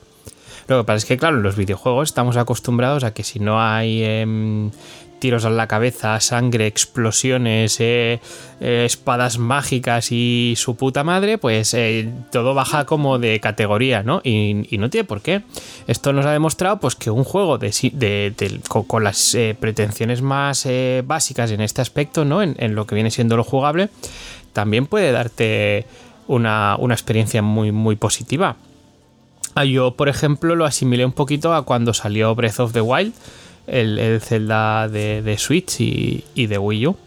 Pues era un juego que básicamente es descubrir. O sea, vas andando, vas descubriendo y, y eso es precioso. Y este juego me ha devuelto a esas sensaciones que ya eran muy buenas y, y- me ha encantado. Yo creo que este tipo de juegos es muy escaso y, y chicos, se deberían hacer más porque es que son brillantes. O Pero sea, yo creo que la principal diferencia con, con el Breath of the Wild es que, eh, por ejemplo, eh, nos dijeron, tienes que recorrer todo Estados Unidos, al final el mapa es grande, pero no es una cosa...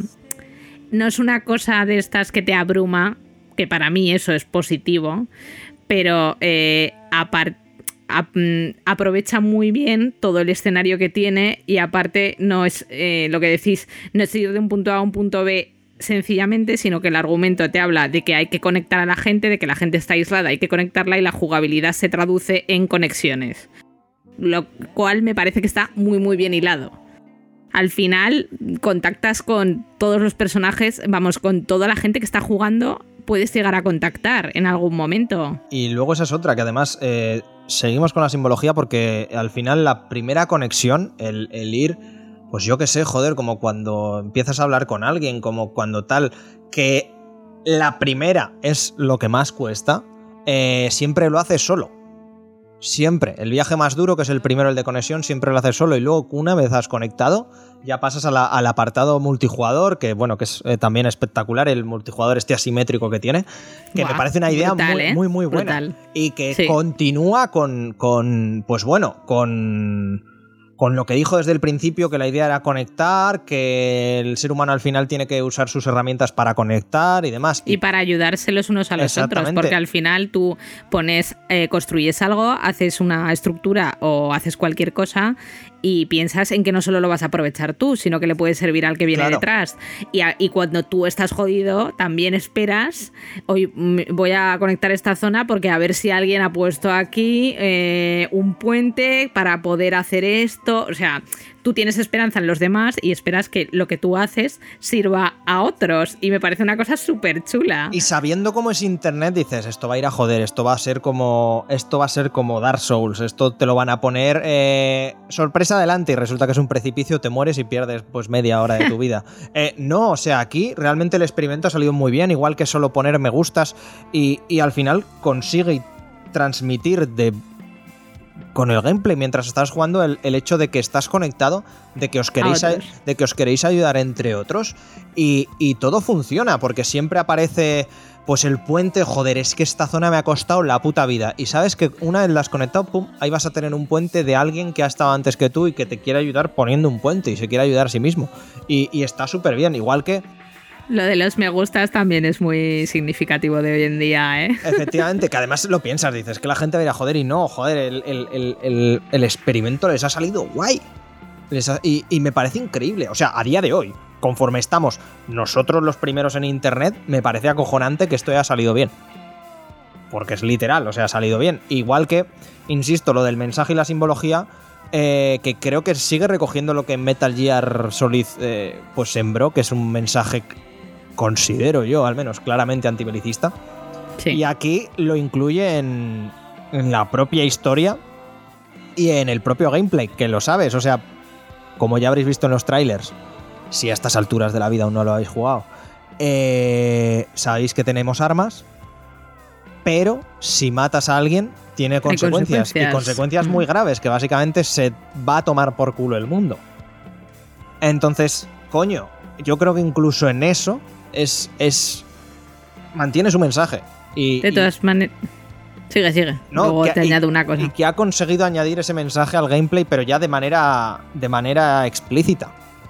Y Me parece, me parece guapísimo el tema. Eh, como punto negativo, por poner una cosa, por decir algo un poco más así, sí que es verdad que la gente se ha quejado de que tú puedes combatir con diferentes mm, enemigos, al final son un par, eh, unos vitaminados, otros menos vitaminados, pero el combate es simplista. Sí, pero creo, creo que tampoco es su principal objetivo. No. Pero es verdad que al final el combate es ABC. Y, y sinceramente creo que lo del combate es sobra. O sea, me explico. Eh, es muy probable que sea eh, una de las condiciones para eh, que le dieran dinero a este señor y a este proyecto. O sea, Yo es- personalmente evadía Claro, el es- conflicto siempre que podía. Siempre, al final es lo que tratas, pero es como, no, no, tiene que haber un mínimo de acción, porque es como si no, a ver cómo coño, a ver cómo coño vendemos esto. Mira los últimos trailers, los del último mes era todo centrado en, en pues yo qué sé, música apocalíptica, eh, tal, no sé qué. Hombre, dan miedo los entes varados, ¿eh? Dan miedo los EVs. Cla- claro, claro, yo creo, yo creo que sí, yo creo que sí, joder, lo de la cronolluvia, no sé. Buah, es que eso es brutal. Cuando empieza a, a caer la lluvia y dices, me cago en su puta madre. Nos van a joder por todos los lados. Efectivamente.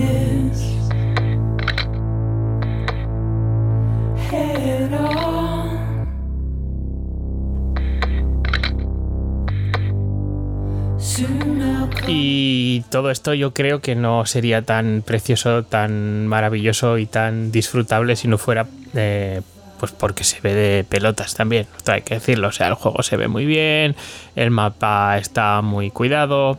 Eh, y, y bueno, pues lo que hemos dicho también, ¿no? Con, con actores de renombre y luego ami- los amiguetes de Kojima que también están por ahí también representados. Sí, y tanto. Entonces, hay un, hay un buen elenco detrás. eh, como en todo juego de Kojima hay muchísimo vídeo, muchísima cinemática, hay muchísima cosa que contar y además el hombre se, se regodea en ello. final. Pero te digo una cosa, después de pasarme Final Fantasy VII, poco se habla de la cantidad de cinemáticas que hay en el remake, que yo creo que son parecidas a Death Stranding. Y de ese, de ese no se quejarán. Hombre, pa- parecidas, parecidas no, amiga, eh, que yo creo que cuando empecé el, el de The Stranding a jugarlo fue la tercera vez que arranqué el juego, porque me estuve primero una hora y dije, lo voy a dejar porque no empieza, el- luego otra hora, esto sigue sin arrancar, lo tengo que volver a dejar y ya la tercera vez que puse el disco fue como, ah, ya, por fin veo cómo se juega. El inicio que decíamos que, que he dicho yo al principio que era una película de Hollywood, es que es una puta, es una puta película de Hollywood y te pegas pues mm, media hora, tres cuartos de introducción ci- a- en vídeo con un pelín de jugabilidad entre medio que yo los disfruté mucho y parece una película, verdaderamente. ya no solo por porque, bueno, pues por la. por la, las caras famosas que ves y tal. Y las interpretaciones que básicamente son Kojima and Friends. Porque literalmente Sí. Ko- Kojima sale en el juego, ¿eh? Es, uno, cabrón. es uno de los EVs que te arrastran siempre. Eh, igual que en los trailers. Sí, sí, sí. Y sale con, y, y sale con Esa información la conoce Guille. y sale con gafas de sol. Es más, ya en el tercer tráiler salía él ahí, ah, arrastrando. Bueno, da igual. Eh, eh, fijaos que no me han parecido tan. Igual porque juega con ventaja de que no conocemos nada y te interesa un poco el tema, pero no me ha parecido tan suplicio como, por ejemplo, mismamente hablando de juegos de, de este equipo, de Metal Gear Solid 5. Que Sí, el sí. momento de, oh, has descubierto a Sagelantro, pues toma, 45 minutos de vídeo, yo me quería morir. Con el, con el, con el caracráneo dándote la puta chapa durante un cuarto de hora. Es que la voz, A es que no sé qué, es que no sé cuántas. Ay, cállate ya, muérete. Al final sí que hay un momento un poco más explicativo en el que se, en el cual Kojima se regodea y su equipo. Kojima y su equipo se regodean en explicarte un poquito más las cosas. Que ahí yo, yo creo que hubo gente que reventó mandos y le, le dio algún aneurisma, le dio tiempo de insultar a, ot- a otras personas en Twitter. Pero bueno, es verdad que excepto ese momento específico del final, no hay ningún momento que digas, joder, qué, qué horror, Es- de, qué, qué tostón. Es un poco chapas, las cosas como son. Yo creo que Kojima lo que le hace falta es sintetizar un poco. No pasa nada, yo creo que todo lo que quieres explicar con unas cuantas cinemáticas de menos se puede, ¿eh? Y cuando digo unas cuantas me refiero a unas cuantas bastantes. Oye, es muy bonito. Que, sí, y el, y el juego... Estamos hablando del bebé. Es lo más precioso de esta vida. Pues habla del bebé, habla del bebé, por favor. El, el bebé que al final es literalmente una batería. Es- son pilas, es una pila. Claro, pero empieza siendo una herramienta y acaba siendo Cosas. O, o- o avanza siendo eh, algo más importante con lo que Sam logra conectar, que es un tío eh, como, como muy aislado del mundo, con muchos problemitas personales, psicológicos y de otros tipos. Y el tío, la relación, ver cómo va avanzando esa relación con tu bebé, me parece súper bonita. Y uf, es que se me pone la piel de gallina, de verdad.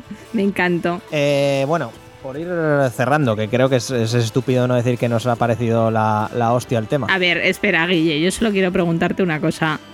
¿Es lo que esperabas? ¿Ha sido lo que esperabas? Es que no ¿Es sé qué el esperar. juego de tu vida?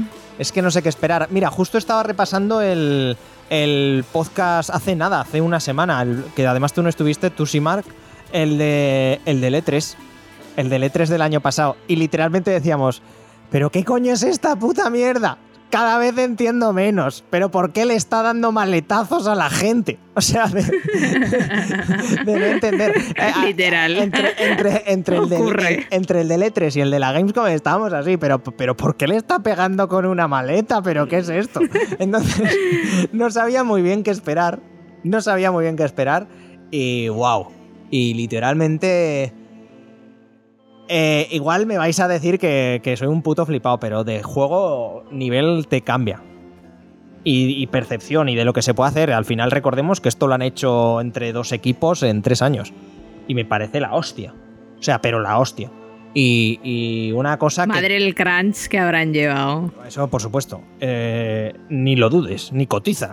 o sea, Pero es Japón, ahí lo disfrutan. pero... Pero eso. eh, buah, no sé, me ha parecido... Y gratificante. Y luego gratificante. Y luego lo que os digo, que parece eh, una chorrada, pero eh, un par de momentos de estar terminando de escalar y de bajar y que empieza a sonar ciertas canciones de low roar. Buah, Sí, es muy satisfactorio. súper de decir, guau, es que esto lo voy a. Es que me voy a acordar del puto juego de aquí a cinco años. Y, eso para mí al final es lo más importante. Entonces, bien. La hostia. No sé vosotros, ¿eh? Si, eh, si ha estado a la. Bueno, entiendo que a la altura sí, pero si es lo que esperabais, es que no. No, no, yo es que es un juego del que no esperaba nada. Porque ese es lo que tú dices, ¿no? No tenía ni puta idea, francamente, de por dónde iba a salir. Así que sí, fue un salto de fe, totalmente. Dije, confío en lo que Kojima me pueda ofrecer. Vamos a tope con ello. Y también por la chapa de Guille, todo hay que Dame un decirlo. pero abrazo, bueno. Kojima. Eh, confié, confié en Kojima, confié en Guille y, y no me sentí defraudado. El Kojimismo Muy bien, muy bien. triunfó nuevamente. La verdad es que. La verdad es que yo lo he disfrutado mucho, lo recomiendo también bastante. Es un juego que ya te digo, mm, pausado, para que reflexiones un poquito. No es el típico juego donde puedes aparcar el cerebro y pegar cuatro tiros. No va así, ¿vale? Si esperas Eso no es tu juego.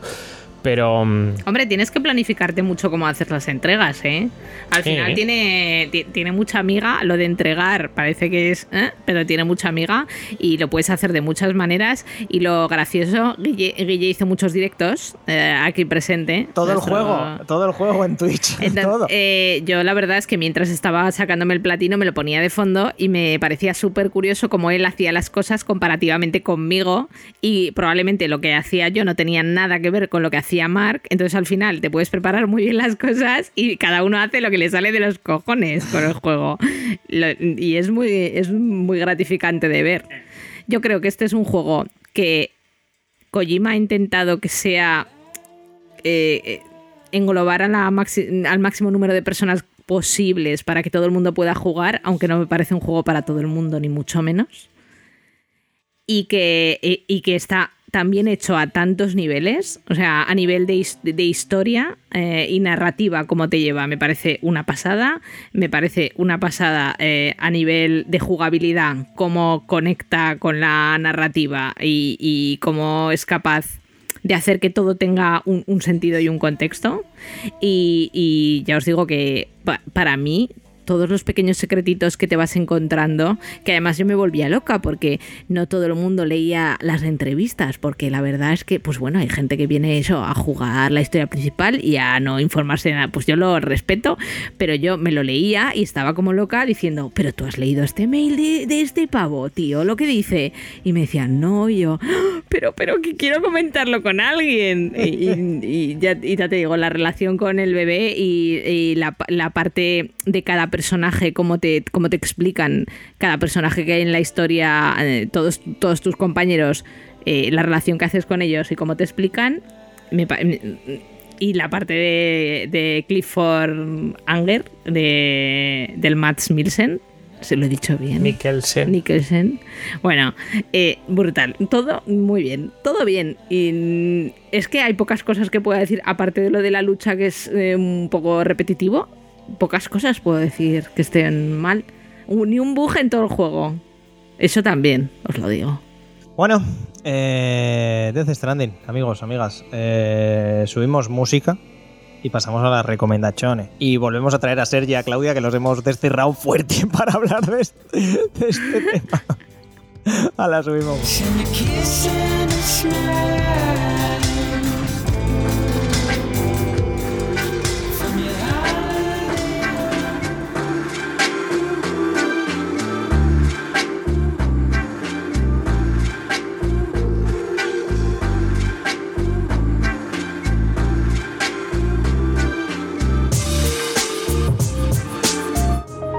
Las recomendaciones. Pues eso, eh, recomendaciones. Em, que por cierto, ayer fue el día del libro. Eh, primer año que nos sacamos, porque confinados y tal, pues no le veíamos. Sí, que la pobre Claudia está liadilla. sí. Sí, exactamente. Eh, mucho sentido. Y aparte, el que la co- coordinaba siempre el post es Claudia y ahora no puede. Eh, no sacamos post en la web sobre, sobre libros, así que si podemos centrar las recomendaciones en libros y cómics, o no, o no, o no, la verdad. Eh, sí. Eh, como queráis. O podemos eh, seguir haciendo lo mismo y aparte añadir libros y cómics. ¿Quién empieza? Eh, Saray, tú que has dicho sí. Bueno, a ver, es- mm, en este confinamiento también, si no habéis leído un libro, pues bueno, pues, pues mal, aprovechado, ¿no?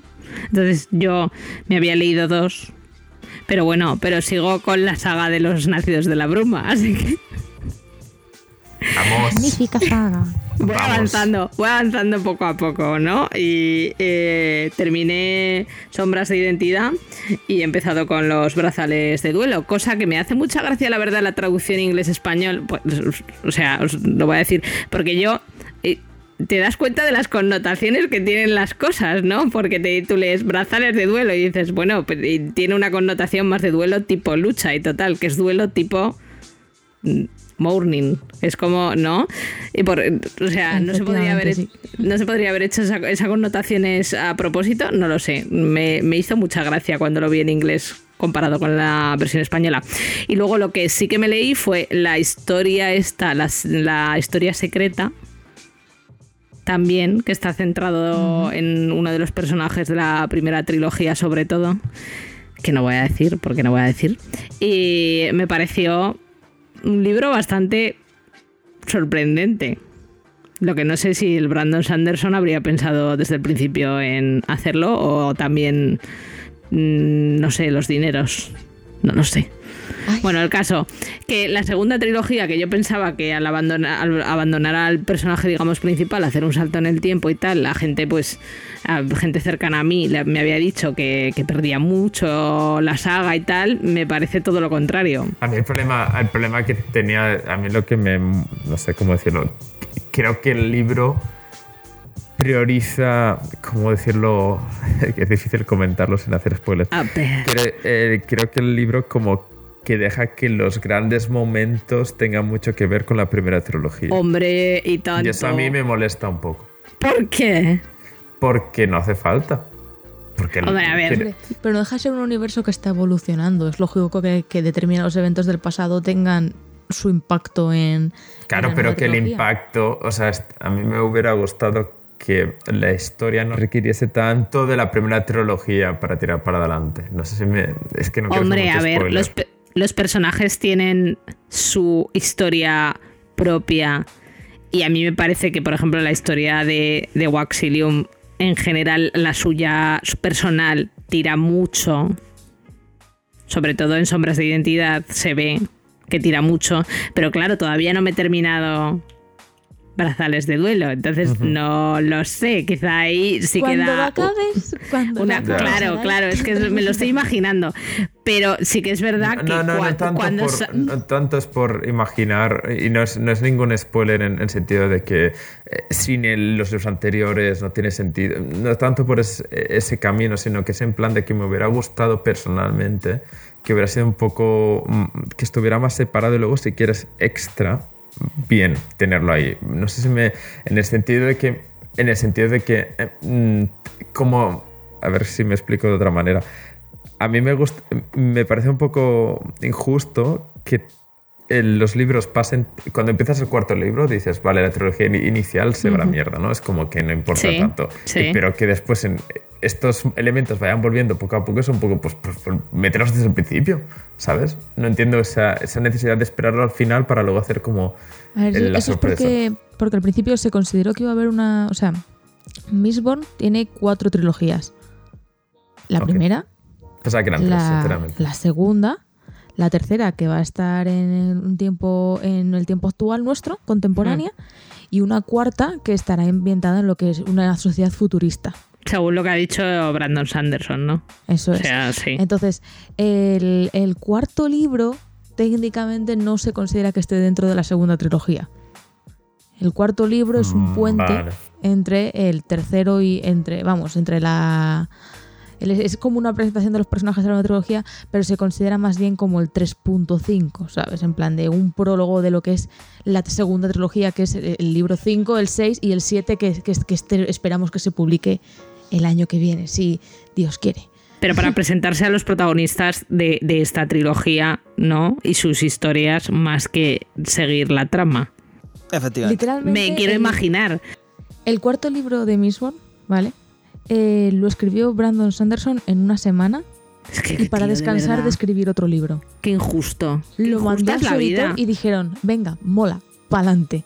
Y después ya dijo, bueno, y ahora me voy a poner con la trilogía con estos mismos personajes. Vale, pues entonces va totalmente a donde iba yo, que es en plan del cuarto va por un lado y luego el quinto y el sexto vuelve a la trilogía Sí, inicial. sí, yo por Ok, eso- a mí, ok. a mí me, me, me fastidió mucho porque yo el cuarto libro, eh, no voy a decir que no me gustó, pero vienes Es de, una épica, vienes de una épica tan grande, es tan diferente que yo estaba como muy en plan de, es como, me gusta que tenga su, que, que eh, el universo coincida, que el sistema de magia sigue ahí, que haya referencias y todo eso, pero no termino de conectar. Y luego ya el quinto y el sexto, sin embargo, me flipan, ¿sabes? Ya en plan de ya eh, entra, entra en materia. Eso es lo que pasa. A mucha gente le pasa eso, pero porque lo que dice Sergi, yo creo que no es, eres capaz de dejar el pasado atrás. Ah, Yo vi los nuevos personajes y la verdad es que les cogí mucho cariño. y Me parecen, me parece que están muy bien hechos. Bueno, en cualquier caso, eh, me parece que Brandon Sanderson ha podido sacarse una segunda trilogía de la manga mm, que no pensaba o no, pero es un tío que sabe unir muy muy bien las tramas, que sí que tiende a ponerte esas sorpresitas del final que tú has dicho, Sergi, que dices como, a mí me parece que lo ha hecho casi todos los libros. El, segundo, el final del segundo libro eh, eh, a mí aún me vuela la cabeza pensarlo. Sí, al final, sí, Yo es la que no me es que sí. A mí lo que me jode realmente es que no me acuerdo. O sea, cuando me lea el, el- cuando me lea el séptimo, no me voy a acordar una mierda, pero bueno. Bueno, que la narrativa quizá no es la mejor que haya leído, porque evidentemente hay autores mejores que, que Brandon Sanderson, pero el tío sabe llevar una historia muy de puta es madre. muy, muy entretenido, Efectivamente, el, sí. el ritmo es, es brutal de sus historias. Y nada, si no habéis, si sois como yo y habíais vivido debajo de una piedra y no habíais leído la saga de Nacidos de la Bruma, os la recomiendo fervientemente. Ya veis que todo el mundo aquí os la recomienda. Sí, Eso es, porque eso yo, yo digamos que cualquier juego, eh, cualquier juego, sí, cualquier libro entretenido que tiene giros de guion, yo creo que es, es fácil de recomendar y fácil de que te, de que guste. Vamos, es, es básicamente Juego de Tronos no tiene lo de entretenido y, y lo lee todo el mundo. o sea que. Pues a la currar que no son cuántos son ya, siete, ocho. Sí, y luego, claro, lógicamente, todos los. Al final, todos los libros son muy del. No me los he leído todos, ni mucho menos, pero ¿cuál es el primero que sacó Claudia? ¿Me puedes ayudar? El Antris. Ese me lo leí hace poco y, y realmente está bien. O sea, es, es el peor a lo mejor porque es el, el- su obra, primera obra, pero realmente es que son libros que son entretenidos y siempre tienen. El sus- aliento de los dioses, o Warbreaker en el S original. Ese, a mí me parece que de los que tiene de momento en solitario, me lo pasé como una enana. O sea, en plan de muy logrado. Yo lo, lo podemos comparar con videojuegos si hace falta para que alguien, sea algún oyente que nos haya perdido un poco la, cosa, pero es un Uncharted al final. Es decir, un juego entretenido, por decirlo de alguna manera.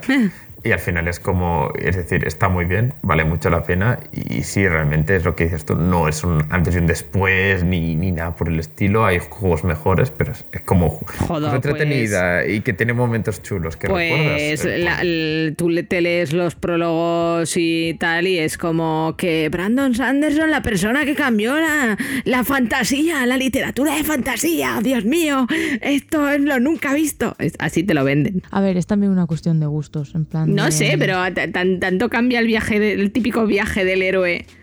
O sea, en teoría, en fantasía es como el viaje del héroe. Y siempre es igual la fantasía. Y llegó este tío y le dio una vuelta. A ver, a mí no me parece un cambio tan dramático. Lo que más se le reconoce a Sanderson son los sistemas de magia. Porque cada, cada libro tiene un sistema de magia diferente y todos son muy sólidos, ¿sabes? En plan, de tiene unas reglas Sí, hombre, bien sí, sí, estipuladas sí. y a la Eso gente le fascina en plan de cómo crea el, al final el mundo en torno a esos sistemas de magia, que no es simplemente soy magia. Hombre, pero ¿sabes? En plan Patri- de- Patrick Rothfuss, por ejemplo, también en El Nombre del Viento tiene un sistema de magia como muy, muy, muy sólido, ¿eh? ¿Qué tal le va Patrick Rothfuss con sus libros? ¿Va Pues yo sacar sé, estará jugando, estará, estará viendo Disney Plus o jugando a videojuegos en, el- la cuarentena. Es que claro, Brandon Qué Sanderson tiene eso, que sus libros están muy bien hechos, ¿sabes? Están bien, muy bien hechos, son muy entretenidos y encima es un escritor muy prolífico, en plan de que no... Si O sea, te gusta la, si te gusta la narrativa fórmula, que tiene Rod Claro. es, es brutal. Luego hay otros como Stephen King que son muy prolíficos, pero es, una, es un mierda. Ah, Claro. Eh, ¿Algo más, eh, Sarai? No, ya os ¿Qué dejo de dar el coñazo. Ala, adiós. No, no, no te preocupes. Eh, Se- Sergi, saltamos a Alemania. ¿Qué, eh, qué nos recomiendas? ¿Qué tienes para recomendar? ¿Qué has hecho? ¿Qué has visto? ¿Qué has leído? Pues es que, claro, en- este tiempo ha pasado mucha cosa, pero así reciente que me haya gustado mucho, un juego así pequeño indie de dos o tres horitas que regaló Epic hace poco que se llama A Hike Story, que es como A Hike Story, que es como una historia de, de- de- de montaña o de, de- de senderismo, que es de un pajarito que llega a una isla y la tiene que escalar y ya está. Son los típicos juegos que, que son súper entrañables, que se te quedan en la cabeza de lo... Del, son súper carismáticos y tal, y muy recomendado. No sé si lo, lo bajaste en su momento o no, pero a mí realmente me ha gustado mucho. Me llegó a la patata, así que mm, lo recomiendo mucho. Y Genial. ya está. ¿Ya está? Vale, pues ya está. Pues, eh, ¿Para qué? está, ¿Para qué? ¿para para qué? Si quieres un juego más largo, es, es Lady Spire. Tú llevo 200 horas. y no lo acabo. 200. Sí, sí, sí, buenísimo. Pero es de los roguelikes estos. Que Hombre, ya. Me da, me miedo comprarlo porque yo una vez entro en esos agujeros tampoco, tampoco salgo, no lo llevo. Ya, ya. Es que es, es un juego perfecto para Switch porque las partidas son cortitas, eso que le- puedes pausarla, no pasa nada porque es como con rondas y tal, es un poco un... Pero, no sé. pero eso es un pro, o sea, lo de Switch con esos juegos es un problema, ¿eh? Porque es que la consola es perfecta para eso. Claro, y, claro. y- y entras en un bucle de drama que es muy jodido. No, a mí, a mí es el típico juego para mí que es como lo empiezo a jugar, si sé que en 10 minutos, minutos me tengo que ir y miro y si me paso, no acabas la ronda, pero empiezas y ya está, no sé, es como... Lo, lo que tiene muy bien el Slade Spire porque otros juegos ro- de este tipo, roguelikes y tal, es que siempre empiezas con una ventaja. Y entonces como que tienes ganas de ver cuál es la... Cuando empiezas otra vez, como qué ventaja me va a tocar ahora. Y, pues te engancha mucho. No sé, es un- no sé, salió el año pasado ¿no? oficialmente y es como que de los mejores juegos que te puedes sacar por de indies así guays. Genial. Eh, Mark, cuéntanos. Eh, yo este, esta cuarentena he disfrutado muchísimo de la Xbox. Hacía muchísimo tiempo que la tenía cogiendo polvo. Y por eh, bueno, cuando salió todo eso de. Sí, cuando salió todo eso del Game Pass, la promoción grande y demás, pues la verdad es que le cogimos como dos años y no la tocamos. Eh, entonces, ahora ha venido la cuarentena, hemos decidido que eh, con la excusa del Lori nuevo eh, íbamos a sacarle más provecho y ya lo creo que lo he hecho, ¿eh? Tremendo juegazo, Lori. Ori está muy bien, pero el Game Pass es brutal, porque aparte de ese gran Ori, pues tienes un montonazo de títulos que, que seguro que muchos de ellos ni te habías planteado comprártelos a no ser que estuvieran muy, muy, muy baratos. Es aquellos que a lo mejor te llaman la atención, pero dices, bueno, cuando tenga tiempo, pero eso no va a pasar nunca. Bueno, pues la cuarentena ha llegado, chicos, estamos aquí para exprimir ese Game Pass ahora a tope. Para los que lo tengáis y no lo El habéis intentado todavía. está ahí. ¿Ves? Spire está ahí. 200 horas mínimo y de ahí para arriba eh, con un solo juego tenéis por ejemplo mm, el juego del ganso Untitled Goose Game que también está gracioso es, es cortito es tonto pero La verdad es que pagaría para- por él no lo sé pero lo tengo ahí y lo jugaría desde luego que sí Incluso para ver jugar es un juego muy entretenido. es divertido es- es, Honk. Correcto. Y así muchísimos, muchísimos juegos. De hecho, la semana que viene, de hecho, se va a estrenar el Street of Rage 4 y también va a estar directamente en el Game Pass, con lo cual será otra excusa más para seguir eh, dándole horas a este servicio. Y realmente, pues eso es, eh, en resumen, mi cuarentena recomendable, porque eh, es que con solo, no sé si ahora mismo está un euro, un periodo de prueba, seguro Sí, que encontráis en es algún sitio un periodo de prueba de un euro, porque es que los hay a patadas y merece muchísimo la pena. Entonces, eh, si tienes Xbox, mm, no lo dudes, lánzate. Eh, Yo la brutal. realidad es que Lori me lo he pasado por un euro. Claro. Pues ni tan El mal. Ori y tantos más. Y tanto, es que es sí. brutal. Y ya que estaba, pues me pasé el- la historia del el, el Plague's Tale, que era como muy, ade- muy, muy adecuado a los tiempos que corren. Las pandemias, la muerte, la destrucción. Plaguitas, sí, sí, señor. Muy bien. También hay, juegos. ta- ta- también hay, hay sepultureros de presidente y paguitas. ¿eh? Qué asco, putos fachas. Es que, Seguro. me- es que putos fachas. Pues eh, bien, Marc. Eh, Claudia. Pues, pues, pues, pues. Yo también he estado en casa y originalmente tenía la idea de que mi cuarentena iba a ser un poco como la de Mark, en plan que iba a aprovechar y todos esos juegos que tengo ahí les iba a meter manos, sobre todo porque como yo trabajo, no sé, mi puesto de trabajo está muy lejos de donde vivo, básicamente entre semana no tengo vida. Cómprate una Switch, Claudia. ¿Qué? La Switch te Una llama. Switch para ir a volver del trabajo. La Switch. ¿Qué? Que una Switch para ir y volver del trabajo. Ah, Joder, queríamos ser disimulados, Guille. Y, mm, y bueno, he dicho, bueno, pues este es mi momento. De hecho, me he comprado juegos nuevos, en plan de. Estaba todo perfecto. Y no. Eh, no. ¿Qué ha pasado? Y ahí Aún no he están. encontrado el, el mood. Es que tengo los juegos. en- tengo hasta, hasta, el, hasta el, al Final Fantasy VII Remake envueltito en plástico. Es que no. No he estado en ningún momento en el mood de sentarme delante de la consola. Jo. Así que lo que me he dedicado es a leer. Ahí sí que me he leído unos cuantos libros y tal. Y recomendar, a riesgo de ser la monotemática de siempre, que justo antes también lo hablaba con, con Sarai, el pasado mes de marzo salió un recopilatorio de novelas escrito por varios guionistas de Bioware, que se llama Dragon Age The Winter Nights. Y básicamente son eh, relatos de, de la saga que se, eh, vamos, tienen lugar en, en Tevinter o alrededores o están relacionados con las facciones que hay en Tevinter, que es uno de los pues una de los de los reinos o las regiones, podríamos decir que hay en Tedas. Y está muy bien porque en todos los capítulos hay como pequeños detalles que parecen apuntar a cosas que veremos en Dragon Age 4 cuando Electronic Arts quiera sacarlo del zulo. Y también Bueno. pequeñas pistas y mucho lore, ¿sabes? Sobre pues los mortalitas y que son los magos de Tevinter, estos que es, mm, sacan su energía de la muerte y todo eso que están especializados en, en ¿cómo se llama la magia esta los muertos? Necro, necro, necro, nacro, ¿cómo se llama? Nigromancia, gracias. y nada, también he estado viendo porque hay una saga de libros que a mí me gusta mucho que se llama, bueno, es, es un, poco, un poco lo que hace Brandon Sanderson con el Cosmere. Hay una autora que se llama Lake Bardugo, que es también bastante famosa dentro de, de la novela fantástica, que tiene un, un universo que se llama el, el Grisaverso, ¿vale?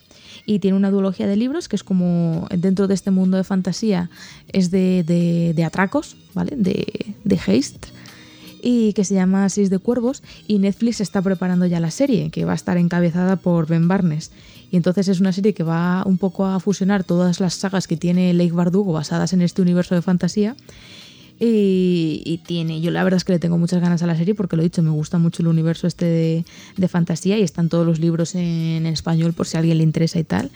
Y es lo que te digo, es algo un poco refrescante, ¿sabes? Porque no es. es- precisamente esta duología, la de Seis de Cuervos, no tiene nada que ver con lo que hablábamos antes de, del viaje del héroe y todo eso, sino que es simplemente un grupo de. Pues mm, de personas muy diferentes que deciden hacer un atraco juntos y todo el caos que eso conlleva. Y, y nada, y eso, y aparte de no poderme concentrar para nada en la, en la PlayStation o incluso en los juegos de ordenador, eh, me concentro en los juegos de móvil. que creo que en el, en el, en- en el último podcast yo ya estaba, ya estaba en este camino y no lo he dejado. Concretamente, Eso también hecho, es un pozo, ¿no?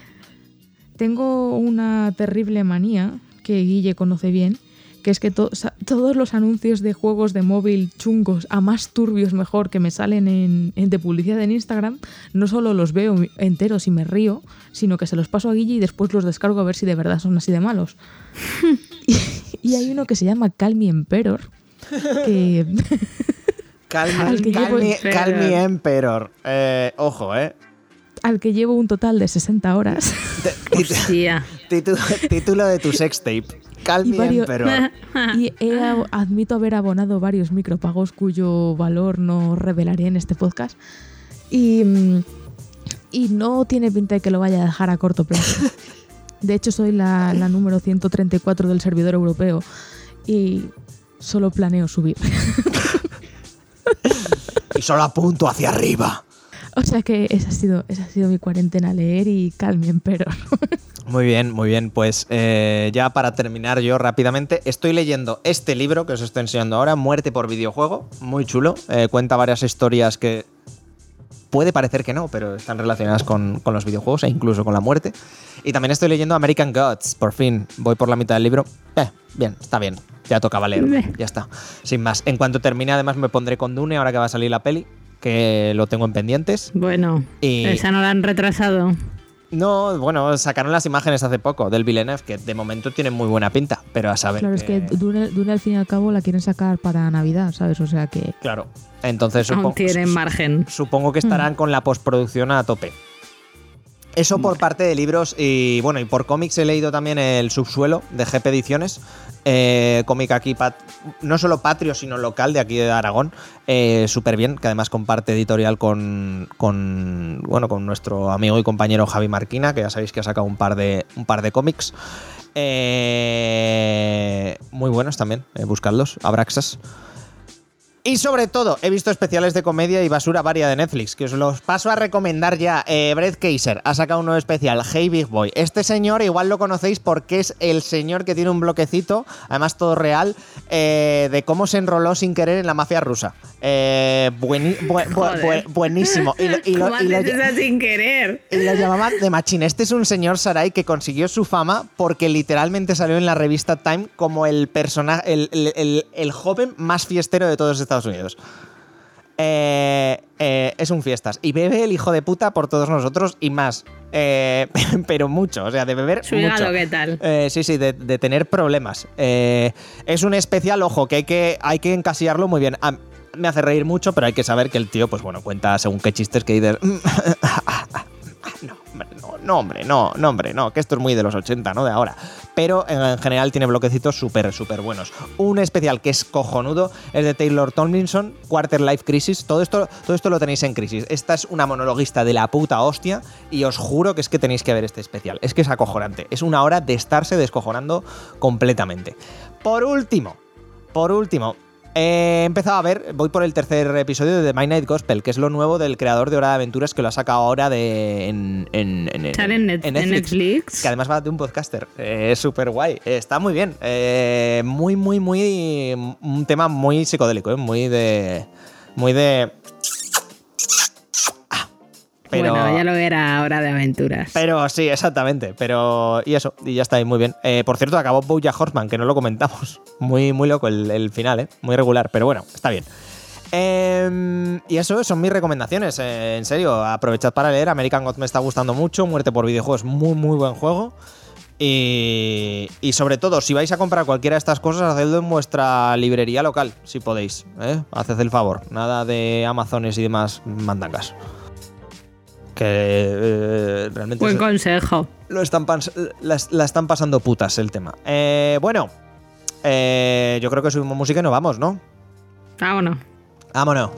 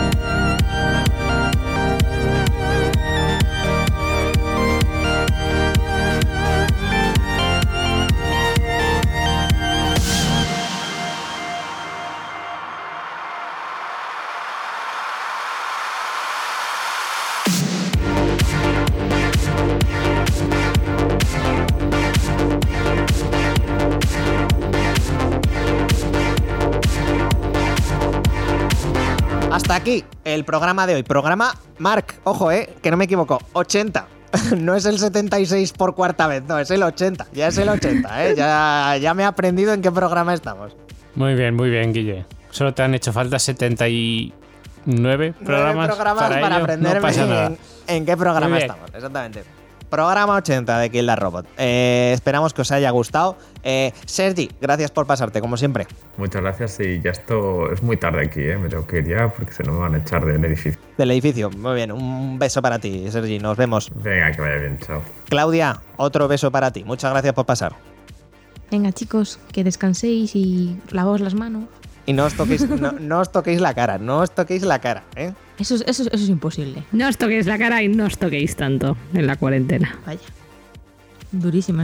Hombre, eh, lo, lo dijo la que vive en pareja. Es que hay que joderse, ¿eh? Claro, no te jode, es que, va- vamos, es que claro, es que yo así también puedo, claro. Es que. ¿Cómo es se que- ofende, Guille? Es que, eh? hombre, yo, me ofe- yo aquí me he ofendido. Mira, a Sarai, que te den por culo. Así, te- así me voy a despedir de ti. Que te den. Pues adiós. Adiós, adiós, adiós. Vale, un beso a todos, ¿eh? Un beso, un beso a todos. Un beso también para ti, Marta. Vale, gracias. Chao, chao. Eh, pues eso, amigos, amigas. Eh, como siempre, redes sociales. Abo- eh, o abonar, iba a decir, no, abonar, no, eh, donar si queréis. Y nos vemos.